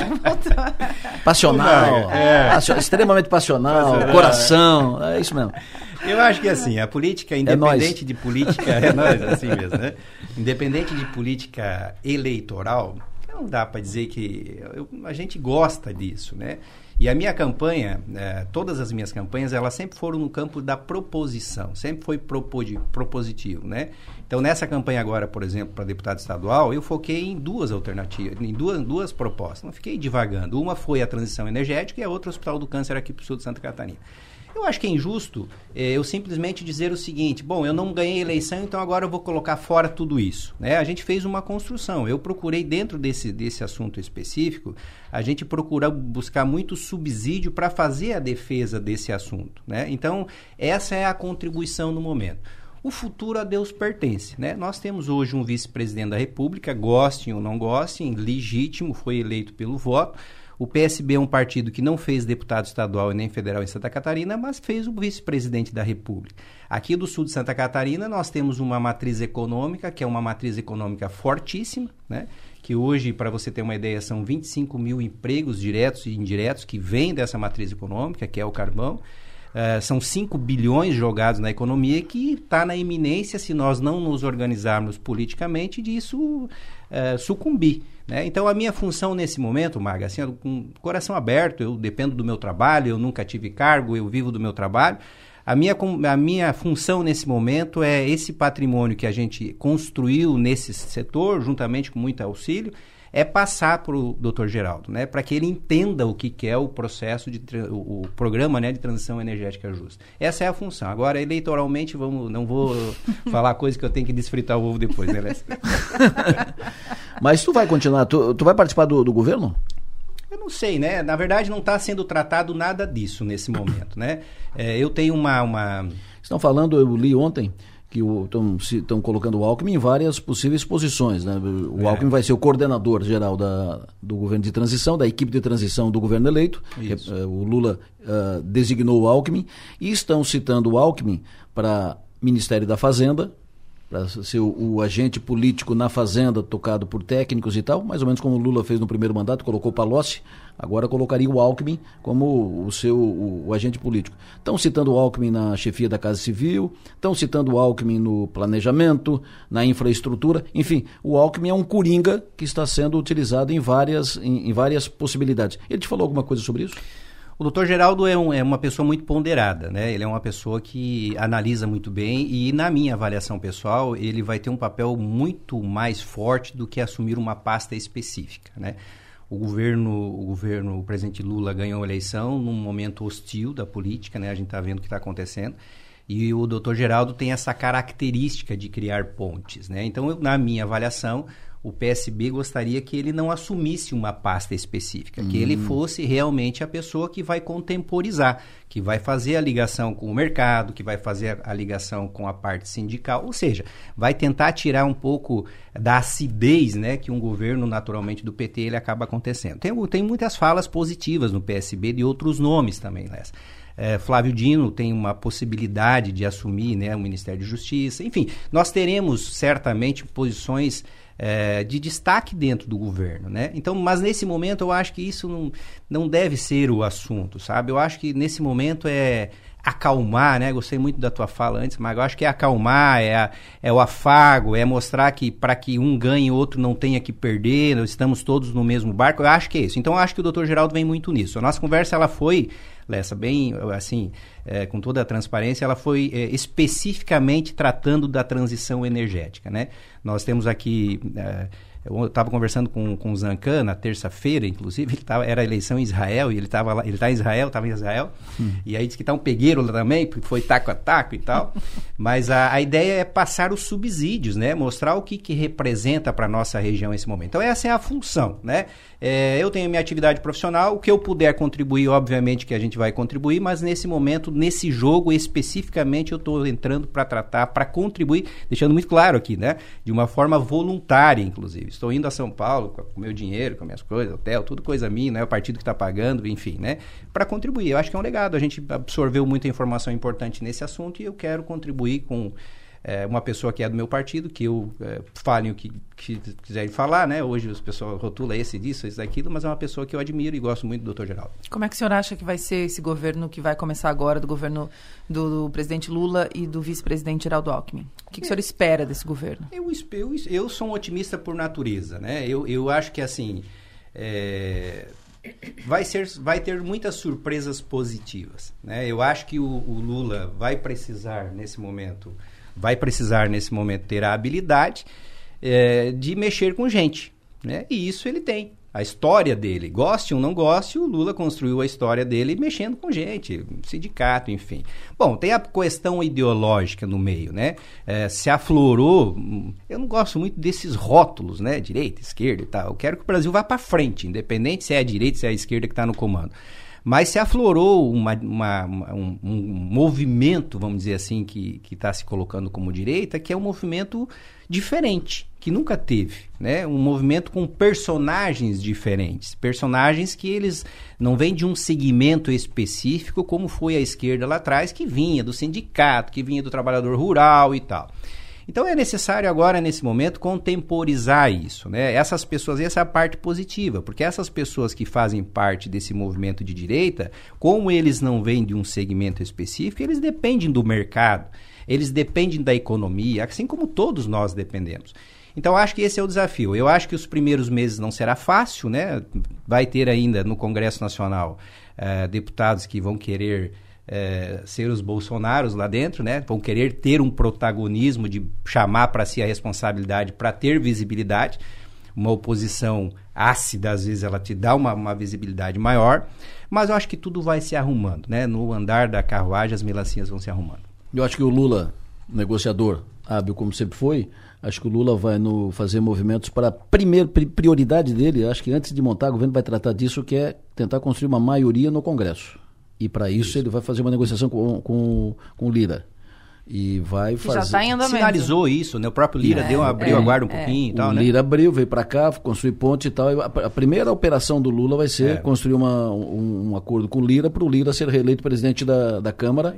e aí leva o Centrão, junta com os aliados e com os, os novos aliados que o Lula vai ter por, por ter sido eleito. eh, e aí mon- monta a maioria. A partir daí, se- conseguindo isso, está- ele terá governabilidade. Aí ele vai, vai É porque governar. tem que fazer Senão- conta, né, Léo? Tu tá certo. E, na verdade, é fazer conta. Tudo é matemática, né? Então, é, pode colocar qualquer presidente da República, tudo acontece através do Congresso Nacional. E ali é números. É quem tem a maioria, e assim por E diante. acho que o né? STF vai, vai ajudar o Lula na- em derrubar o tal do orçamento secreto. E aí vão se estabelecer novas regras para a relação do Congresso, deputados, com o, com o Executivo e tal. Acho que um quadro co- como esse para frente, acho que isso será prioridade para o governo Lula. E o Alckmin, como vai, vai operar nisso, pelo seu estilo, Uhum. jeitoso, vai operar como algodão entre os cristais, né? É isso, é isso. E assim, o doutor Geraldo foi também muito bem aceito nesse núcleo duro do, do, do presidente Lula, né? Que esse, esse era o desafio maior, né? Porque é, é partido de personalidade forte, né? Então esse era o desafio. Ele foi muito bem aceito. Então agora eu acho que é, para dentro está muito legal, né? Agora o desafio é para fora. Esse é o desafio. Eu acho que são políticas públicas que precisam dar resposta para a sociedade. Eu acho que é isso. Eu acho que não pode ficar só na falácia que eu sou bom, eu sou de direita, eu sou de esquerda, o ódio, ou a, a arma, ou a Bíblia, não sei, não, não. Pelo de Agora Deus. a, a sociedade precisa de resposta lá na geladeira, lá na sua empresa, no que não dá mais para os micro e pequeno empresários deixarem os lucros deles tudo nas factories, nas securitizadoras. Essa turma precisa respirar, o dinheiro precisa movimentar, a economia tem que girar, a geladeira tem que estar cheia.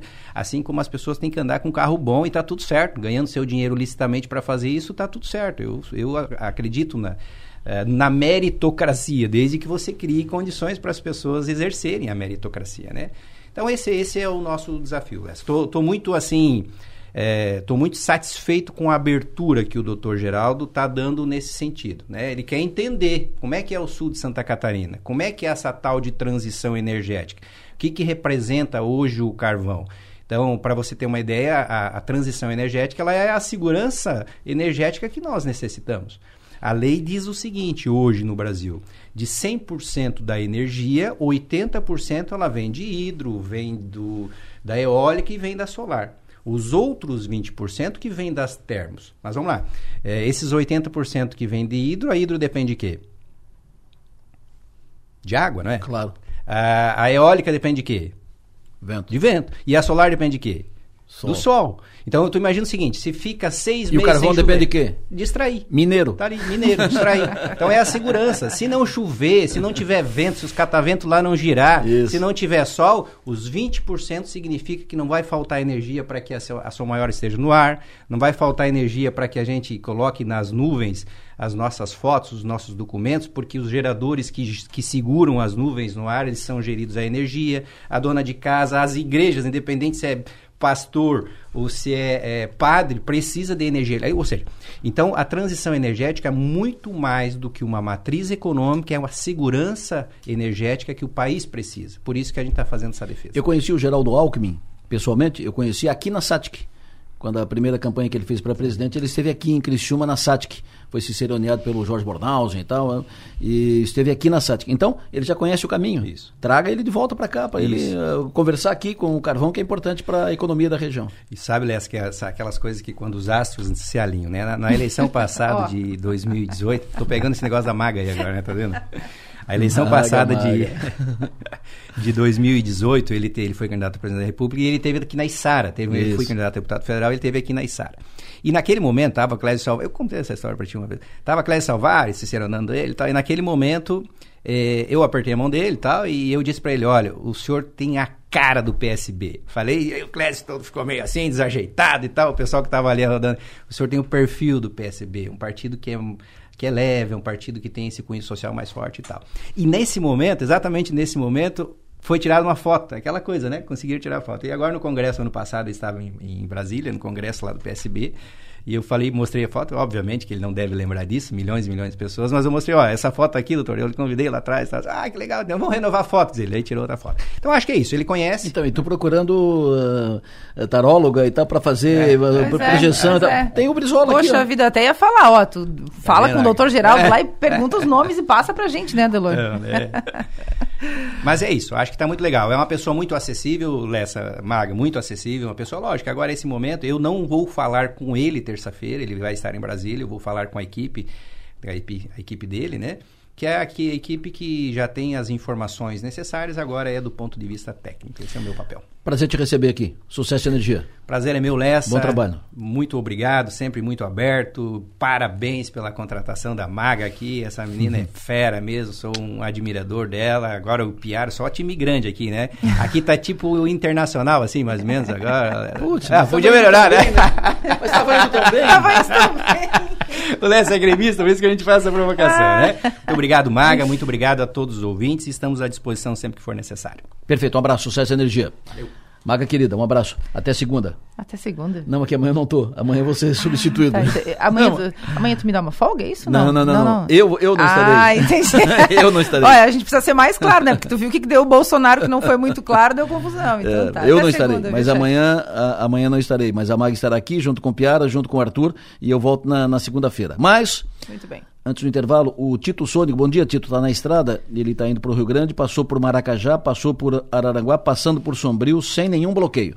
Então, tá tudo liberado daqui para lá para o sul. Vai encontrar um bloqueio, um semi-bloqueio, ali um bloqueio parcial, ali em Santa Rosa do Sul. Ali já próximo da divisa com o Rio Grande ali. Vai, vai ter um bloqueio ali parcial, mas eh, tinha um acidente, é, a BR estava totalmente obstruída por causa do acidente. Como ah, já agiram em função do, do acidente, a ocorrência estava em desenvolvimento, mas lá está, já está passando mas o Tito vai me atualizar isso ao longo do tempo aí, ele vai tá, tá indo na BR, vai contar pra gente, eu vou repassar para os ouvintes, volto já.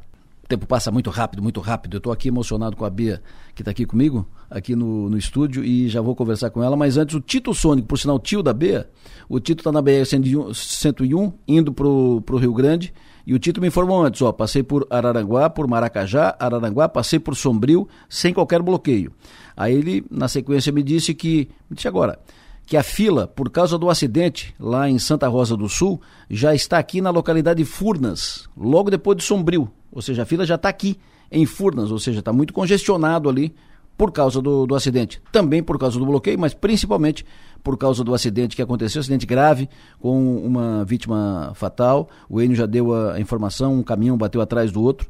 Então, o acidente grave, por causa do acidente, a fila já está aqui na localidade de Furnas, logo depois de Sombrio, antes de Santa Rosa. Então temos bloqueios o, neste momento na BR-101, bloqueio em Santa Rosa do Sul. Mas também tem um acidente que está atrapalhando uh, a circulação, que está comprometendo a circulação uh, de veículos naquela região. Beatriz Sônigo Zanetti.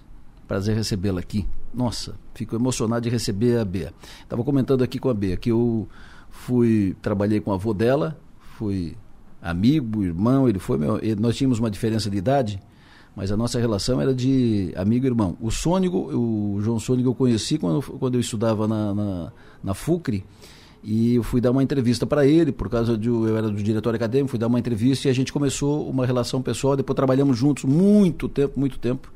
E eu lembro do, do João o carinho, o amor que ele tinha por essa neta. Era todos, né? Ele adorava todos, mas ele tinha um carinho especial por essa neta, a Beatriz Sônico Zanetti.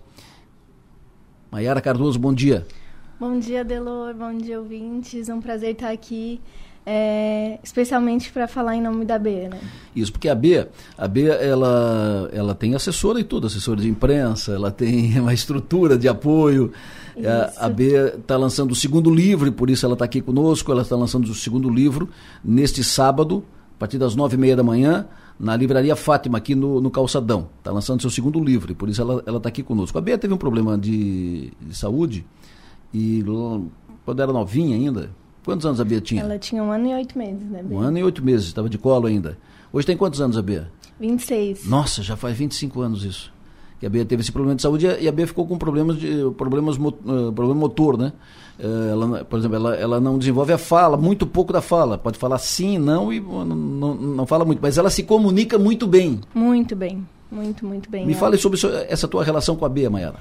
Isso, então. A Bia, na verdade, ela a gente, a gente se conheceu no, lançamento do primeiro livro dela, que já foi assim um, um prazer muito grande eu e a Elaine Vilaça estarmos juntos com ela enfim, para organizar o, o lançamento, o evento em si. E a gente aprende muito com ela, né? Então, nesse, nessa segunda oportunidade que ela está lançando esse segundo livro, elas nos chamaram novamente, a família dela nos chamou novamente. E pra gente é uma honra muito grande, assim, porque a Bea tem um astral maravilhoso, uma, uma essência maravilhosa, uma menina muito inteligente e que a gente está é, fazendo essa parceria para que, que o lançamento dela seja ainda um sucesso maior, que é o que ela espera também. Né? Ela está aqui feliz, rindo o, te, o tempo todo, faceira, uh, alegre. A Bia é graduada em letras, graduada em, em pedagogia e agora ela está fazendo pós-graduação em educação inclusiva. Isso, olha só, olha só. Uhum. Então, ela mesma é, diz, assim, nas conversas com a gente, que contrariando todas as expectativas, ela ela se desenvolveu muito bem com, né, com apoio de profissionais, com apoio incessante assim da família. Como é que ela se comunica contigo? Pelo WhatsApp. Pelo WhatsApp. Isso, pelo WhatsApp. ela é, é, e assim, ela é, é, ela é como tu descreveu agora, assim, né? Ela é uma menina muito risonha, muito ativa, é opiniosa também, gosta de, né, de, de participar, de colocar sua opinião. E a, a gente acompanha ela porque a família dela é, é super discreta, é uma família assim que incentiva muito ela, mas que não tem tanta proximidade assim com os microfones. Então, Isso, como sim. nas primeiras vezes, nas primeiras entrevistas, eles vieram contaram um pouquinho sobre a história dela, sobre o passado, enfim, agora acreditam que é, a, o passado já já está resolvido e que agora é a carreira dela mesmo como escritora e por isso a gente acompanha ela. Esse livro que ela vai lançar, é, agora no sábado, é, que até ela trouxe aqui um para te entregar, é Aventurando-se no mundo da, no mundo fantástico do Era uma vez. Se quiseres entregar enquanto isso para ele. Obrigado, querida. É, eu vou ler aqui para vocês a, o que, que ela nos responde com relação à inspiração desse livro. É, ela diz, então, na verdade, há 17 enredos, visto que é uma obra de conto, contos infantos juvenis baseados em curta-metragens. Minha inspiração surgiu no momento que menos esperava, assim que entrei para o curso de pedagogia, que foi o segundo curso, né, B? É, ela fez uma disciplina que era de produção e interpretação textual. E uma das aulas do professor Richarles, lá da Unesc, é, pediu uma tarefa que seria produzir um conto a partir de um, contra, de um curta-metragem estipulado por ele. A partir disso, fez surgir nela essa ideia e ela nos diz assim: Sempre acreditei que nada acontece por acaso, porque pretendia me matricular no curso de pedagogia somente em 2009, em 2019, perdão. No entanto, em um dado momento de 2018, passei por algumas situações bem desafiadoras e os estudos sempre me ajudaram a melhorar. Então, tomei a decisão de me matricular no curso já em agosto de 2018. Isto é, Deus sempre planeja tudo corretamente, sempre pensando em todos os detalhes. Que legal. Ele escreveu como dedicatória para mim aqui. Adelor, que é a magia de Era uma Vez te encontre durante a, a leitura e te leve para um mundo fantástico. Com muito amor e carinho, Beatriz Sônico Zanetti. querida, né? É, ela é uma amada, né? E até a, é a Rita e o Beto mandaram um abraço muito grande para ti, agradeceram muito o carinho com a B, com a história do seu João, enfim, são muito gratos também pela oportunidade de ela divulgar o lançamento do livro e receber tanto carinho de vocês aqui da São Maior. Imagina, a gente tem um carinho. Eu, eu, eu por mim, eu falaria do João a, a, a, manhã toda, né? Porque o João é sempre. O nome desse estúdio chama Estúdio João Sônico, tá ali, ó, a placa. Isso, uh, e, mas a, mas a, a, a estrela aqui, a, a figura aqui é a neta dele. Então, Isso. o João a gente falou outro dia, que eu quero falar da, da neta do, do João, a Bea, filha da Rita e do, e do, Beto. e do Beto, né? Que são pais maravilhosos e tal. Eu vou ler, viu, Bea? Eu vou ler e vou gostar. Né? Tenho certeza disso. Ele pegou, ela, ela pegou essa veia do dela, né? Mas provavelmente um pouco contaminada pela veia do, do, avô, que escrevia muito bem. Ele escrevia tão bem, deixa eu te contar, ele escrevia tão bem, eu não quero falar muito do João, mas de, deixa eu contar mais sobre ele. Escrevia tão bem que eu tinha, na época, o, o Jornal da Manhã, depois eu tive o, o, Jornal do Dia, Tribuna do Dia e tal, e o João era meu parceiro do, de programa, ele fazia os comentários aqui. E eu enchi o João, para o João, ficava enchendo o, os ouvidos dele para o João escrever uma coluna no jornal, escrever um artigo no jornal. E ele dizia o seguinte: Eu não consigo. Mas como, João? Tu fala tão bem. Tu tá... Mas eu sou muito chato, eu sou muito chato comigo mesmo. Porque daí ele escreve, e aí lê, corrige joga fora. Aí ele escreve, corre, lê, corrige e joga fora. Ele não. Ele, ele sempre quer fazer melhor. E aí ele não, não escrevia. No, ra, no falar aqui no rádio, aí é improviso, aí tu não pode puxar a palavra de volta. Já falou, né, já está no ar, não consegue puxar de volta. Mas no escrever, não. Ele disse que não, não conseguia e eu. Ah, enchi, enchi, enchi. Eu não conseguia. Por quê? Perfeccionista, ele quer sempre melhor. Mas sempre muito, muito bons comentários, sempre muito bom na, na fala e uh, no desenvolver as, sua, as suas ideias. E eu vejo que a, a Bea tem, tem, tem disso. Os comentários são justamente esses mesmos, assim, que a Bea tem muito do avô. É, o Silmar Vieira também comentou muito, disse que o seu João era um grande amigo, um grande professor para ele. E enquanto a gente conversou, enquanto ele ouviu as respostas da B, também percebeu que, que há muito dele nela, assim, né? Embora é, não tenham, não convivam até hoje, enfim, né? Mas que ela, ela tem né, dentro dela muito do que o, o seu João tinha de personalidade, Isso. Né, de... persistência, decisão, uh, acreditar, fé. O Valmir está dizendo o seguinte: a Bea está sempre conosco na ONG Natal mas luz de sol a sol, uh, buscando arrecadações para as crianças carentes de Criciúma e ela fica no, do começo ao fim, está ajudando em tudo, é uma menina incomparável. Não, é, olha, não tem explicação. Ela é, é, a campanha do Natal termina um Natal hoje, amanhã elas já começaram o próximo, né, B? E olha, não sem medir esforços mesmo para para conseguir levar adiante essa campanha e ajudar as pessoas nesse nesse período do ano. É Quanto tempo ela demorou para escrever esse livro? Quando é que foi escrito esse, esse livro? Bom, eu tenho até uma resposta aqui dela.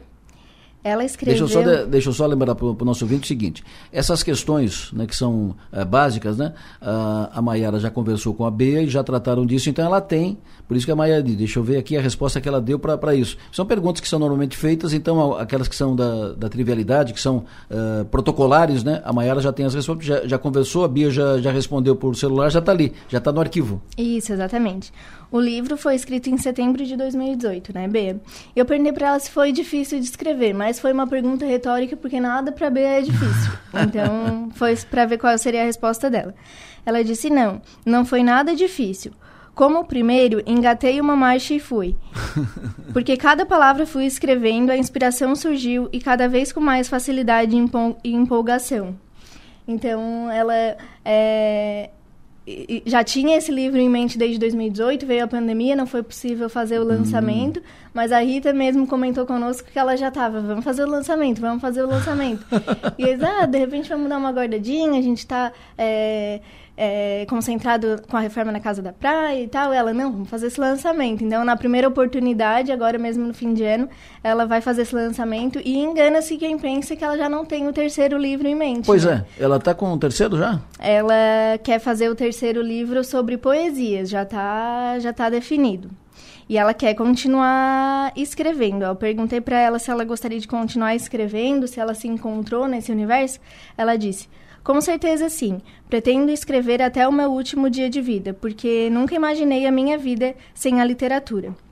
Os meus objetivos a partir de agora é continuar estudando Libras. Esqueci de contar essa parte. Ela está fazendo é, aulas particulares hum. de Libras para que ela consiga se comunicar dessa forma também, para me tornar fluente nessa língua, pois acredito que abrirão novas portas para mim, principal, principalmente profissionalmente falando, né?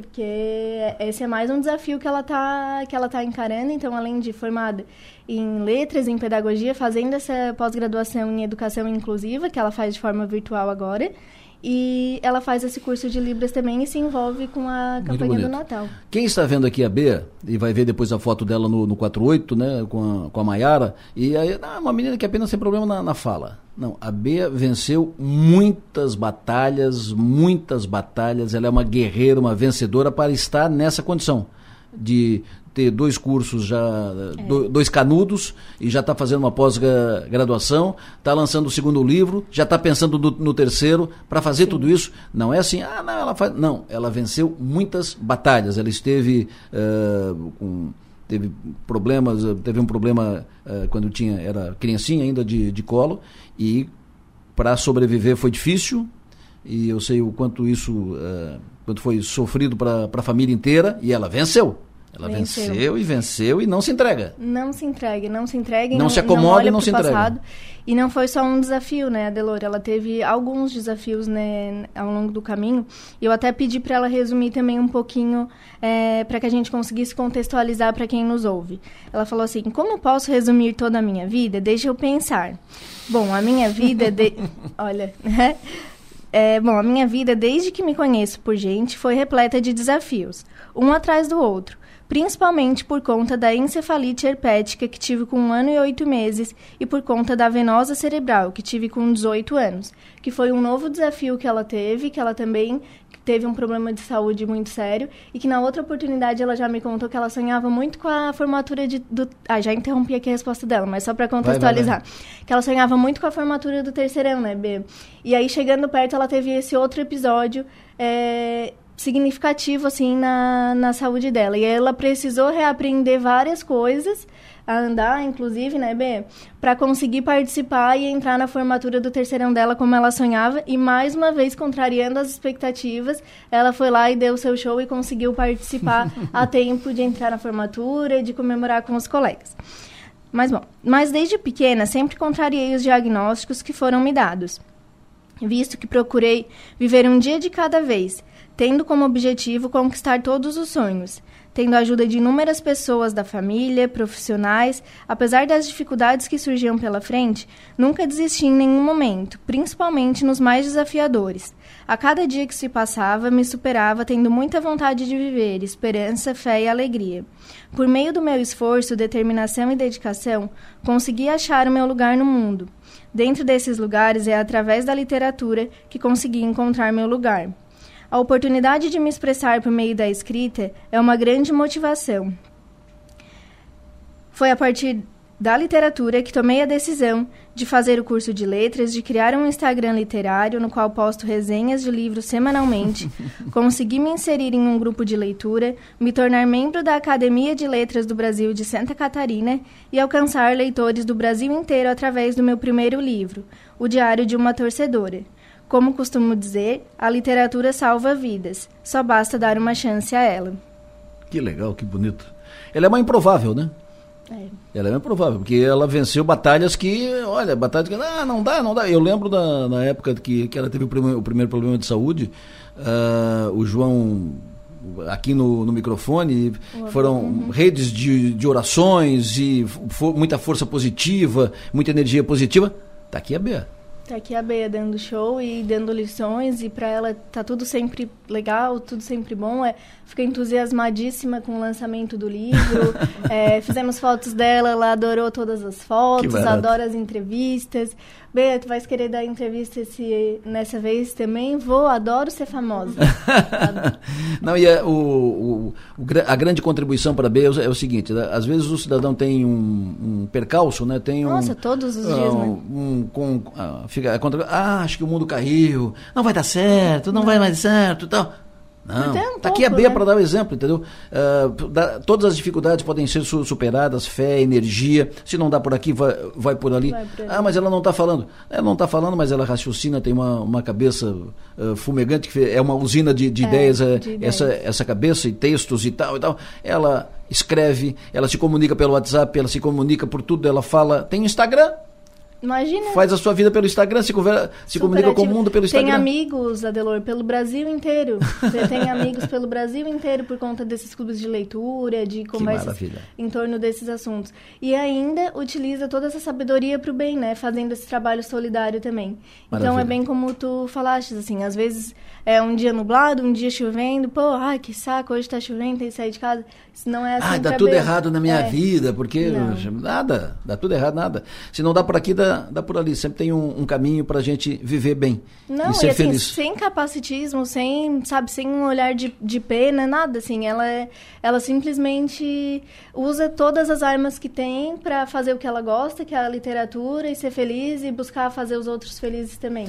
A Elaine Vilaça, um beijo na, na Elaine, que eh, trabalha junto, com a, junto com a, com a Maiara, estão na, na retaguarda de, de apoio para a Bea. A Beatriz comunica pelo olhar. Uma doçura, uma firmeza, uma pessoa de uma personalidade ímpar. Ser humano incrível. Aprendemos muito com ela sempre. E ela está me chamando para o dia 5 aqui na, na livraria e eu repasso esse chamamento para todos. Todos estão convidados para estar no sábado, ah, pela manhã, a partir das nove e meia da manhã, aqui na Livraria Fátima, no calçadão aqui, na Livraria Fátima, a partir das nove e meia da manhã, estará lá a Bea, a Maiara, a Elaine, a Rita, o, O Beto, Beto, e todos aham. os familiares e amigos da Bea, que não são poucos. Não são poucos, são muitos, muitos, muitos fãs, como ela diz, né? Ó, ela disse aqui pra mim que a expectativa em relação ao lançamento é que seja um grande sucesso como foi o primeiro. Espero que aquela livraria lote com os meus fãs, que eu consiga vender a primeira edição da obra e, acima de tudo, seja um momento muito especial para ficar na história. Legal. E fica na história mesmo, porque ali na Fátima eles nos, nos confessaram que o primeiro lançamento da B foi um sucesso, que vendeu. é, agora não, não lembro exatamente quantos livros foi, mas Um assim, monte. que, que nunca mais teve. um- Desde então não teve um lançamento que vendeu tantos livros como aquele da B. Então, Oh, né? Bea, hein? Olha só, então é, ela espera todo mundo lá, ela vai estar super entusiasmada, fazendo os autógrafos, recebendo o pessoal com muito carinho para esse lançamento que com certeza, como ela disse, que é o desejo dela, vai ficar na história. Beatriz Sônigo Zanetti. Um beijo, querida. Foi um prazer te receber aqui. Bom te ver, bom te ver bem, com essa energia toda, com esse teu olhar a- que é hipnotizante. muito bom, muito bom te ver. Parabéns pelo novo livro e quero te receber aqui com o terceiro livro. Quando sem será? Dúvida, sem dúvida. Quando será? Ano que vem, Bea? Será? Ai, a Rita fica doida. Vamos deixar assim para não assustar muito a Rita, mas na próxima Tá a gente aparece aqui com certeza. Um beijo. Muito obrigado, Bea, por ter vindo aqui. Prazer te receber. Seja um grande lançamento. Continuará sendo cada vez mais famosa. Maiara, obrigado, querida. Muito obrigada. Eu que agradeço o espaço e o carinho aqui com a nossa Bea. Imagina. No intervalo eu volto para fechar o programa. Fala, Maiara. Sim, sim, é que ó, um, um abração para a Lívia, que é uma amigona da, da B, que está ajudando também né, no lançamento e está escutando bem de longe essa entrevista e mandando todas as energias para B. Bem de longe de onde? De São Paulo, B? Ah, Não. e agora? Peraí que ela vai dizer. Vai dizer de onde é que é a Lívia. Ela tecla. Ela tecla no, no celular. Ah, Paraíba. Da Paraíba! Ô, mas é longe. Não Aí sim, que ela bem tem- longe. Não disse que ela tem amigo no Brasil inteiro? Que maravilha. Lívia, obrigado. Um abraço, sucesso e energia. Intervalo, volto já. Estamos indo já para o final do programa. Tempo de chamar o coronel Márcio Cabral. Bom dia, Delor. Bom dia a você, ouvinte Som Maior. A eleição acabou. Nos últimos três dias, o povo foi às ruas e deixou um importante recado, mostrando que está atento a tudo o que acontece em nosso país. A partir de agora, é torcer para o Brasil dar certo, independente do lado em que você está. Portanto, que cada um faça a sua parte. Vão sobrar muitas arestas para serem aparadas da eleição mais dura e altamente polarizada que o Brasil já teve. Para juntar todos os ca- os cacos, vai dar trabalho. Vimos brigas homéricas do STF com o governo federal, acompanhadas por uma imprensa pouco crítica com os desmandos gerais.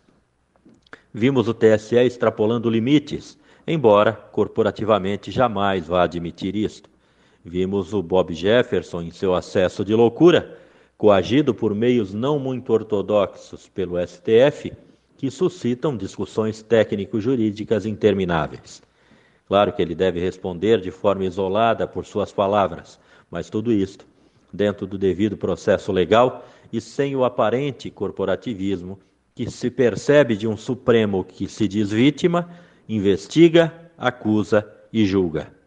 Mas, apesar de tudo isto, apesar de todos que não conseguem ver além do seu próprio umbigo, o Brasil é maior e amanhã há de ser um novo dia. Voltaremos a discutir segurança pública com seriedade, onde milícia e tráfico de drogas sejam inimigos número um da sociedade e nunca um caminho a ser respeitado. Voltaremos a discutir infraestrutura, assistência social, saúde e, quem sabe, até educação, o grande motor propulsor de uma sociedade mais sadia, progressista e segura. É meramente sonho, mas nunca é demais sonhar e torcer de forma esperançosa para que, como diria Camões em seus versos de Os Lusíadas, cesse tudo o que a musa antiga canta, que outro valor mais alto se levanta. Que sejam cessadas as agressões, as promessas vazias, as ofensas à honra das pessoas e que o povo, emanador de todo o poder, tenha este mesmo poder exercido verdadeiramente em seu nome. As eleições acabaram e a partir de agora, gostemos ou não, temos um novo presidente que tem a obrigação de governar para todo o Brasil e não para negros ou brancos, pobres ou ricos, sulistas ou nordestinos, população LGBTQIA, ou heterossexuais. Tem que parar com essa conversa de discurso em cima de carro de som de que vai falar para o lado esquerdo, depois para o centro e para o lado esquerdo de novo, e que não falaria para a direita. Não se está mais em campanha. Tem que parar com essa conversa de intervenção federal, intervenção militar ou coisa que o valha. No Brasil, estes não são valores que cabem mais. E isto não vai acontecer. Que se levantem valores muito mais elevados, como civilidade, amor ao trabalho, adoração pelo bem e paixão pelo Brasil. Este é o caminho. E se você quer um país melhor, abandone suas paixões partidárias cumpra suas obrigações de cidadão e comece a mudança por você. Por hoje é isto. Minha continência a todos e até nosso próximo comentário. Cidadania e Segurança. Oferecimento. Celesp. Materiais elétricos e iluminação. E Ceprag. Cooperativa de Eletricidade de Praia Grande. Para fechar aqui, encaminhando para fechar o programa, o ouvinte me atualiza agora a informação lá de Santa Rosa do Sul, bloqueio lá de Santa Rosa, como é que tá? Vamos ouvi-lo. Ouvinte que está lá, Santa Rosa. Ixi, como é que tá? Como é que eu coloco aqui o ouvinte? Não consigo aqui. Vou falar com o ouvinte, mas antes o Tito Sônico também me, me falou de lá. Passou a informação de lá de, de Santa Rosa. Ele me disse o seguinte: o acidente no quilômetro 441 Uh, o, o, acidente aconteceu no quilômetro 441 da BR-101 em Vila Nova. O desvio está sendo feito pela marginal uh, o desvio feito pela marginal, fila andando lentamente. O caminhão do, do acidente está sendo rebocado agora. E o, o ouvinte, inclusive, mandou fotos aqui que eu vou publicar no, no 48 em seguida. O, o ouvinte me mandando fotos e o Tito também confirmando isso. Então, tá passando em Santa Rosa, é, bloqueio parcial, está passando em Santa Rosa, está passando em, em Araranguá, está passando em, em, em Maracajá, uh, tem ainda lá em Santa Rosa, tem movimentação e tal, tal mas está passando, é parcial, passa pela, pela marginal, como estão, como estão uh, informando os ouvintes. E esse, esse acidente que aconteceu, grave acidente, inclusive com uma vítima fatal, o NB já deu informação aqui e vai, vai atualizar essa, essa informação agora no, no Conexão Sul. Uh, em função disso, trancou mais, travou mais. Então a fila ficou muito maior, muito maior. vamos ouvir esse, esse ouvinte que está lá agora, passou por lá agora. Adelor, bom dia, só para atualizar a informação ali de Santa Rosa, estou passando aqui agora, onde aconteceu o um acidente, o pessoal está desviando, desviando o trânsito da BR pela marginal aqui, mas está passando, está bem lento, mas está passando. Isso, está passando, né? Está passando. E daqui a pouco normaliza, né? Esses bloqueios daqui a pouco do, uh, vão sendo no, normalizados, a situação vai sendo no, normalizada, porque como já foi dito, já foi dito exaustivamente, vida que segue. Quem ganha hoje pode perder amanhã, quem perde hoje pode ganhar amanhã. Isso é do jogo democrático e deve ser, deve prevalecer a democracia, que deve ser respeitada acima de tudo. Lembrando sempre que o nosso papel nesta vida é ser e fazer feliz. Agradeço a audiência de todos vocês. Passo o microfone para o Enio Bis, que passa a comandar aqui o Conexão Sul. Não estarei no ar amanhã. Amanhã quem faz o programa é o Arthur Lessa. O Arthur que estará com todos vocês com todos aqui do programa. Volto para o ar na segunda-feira, sete horas da manhã. Bom dia!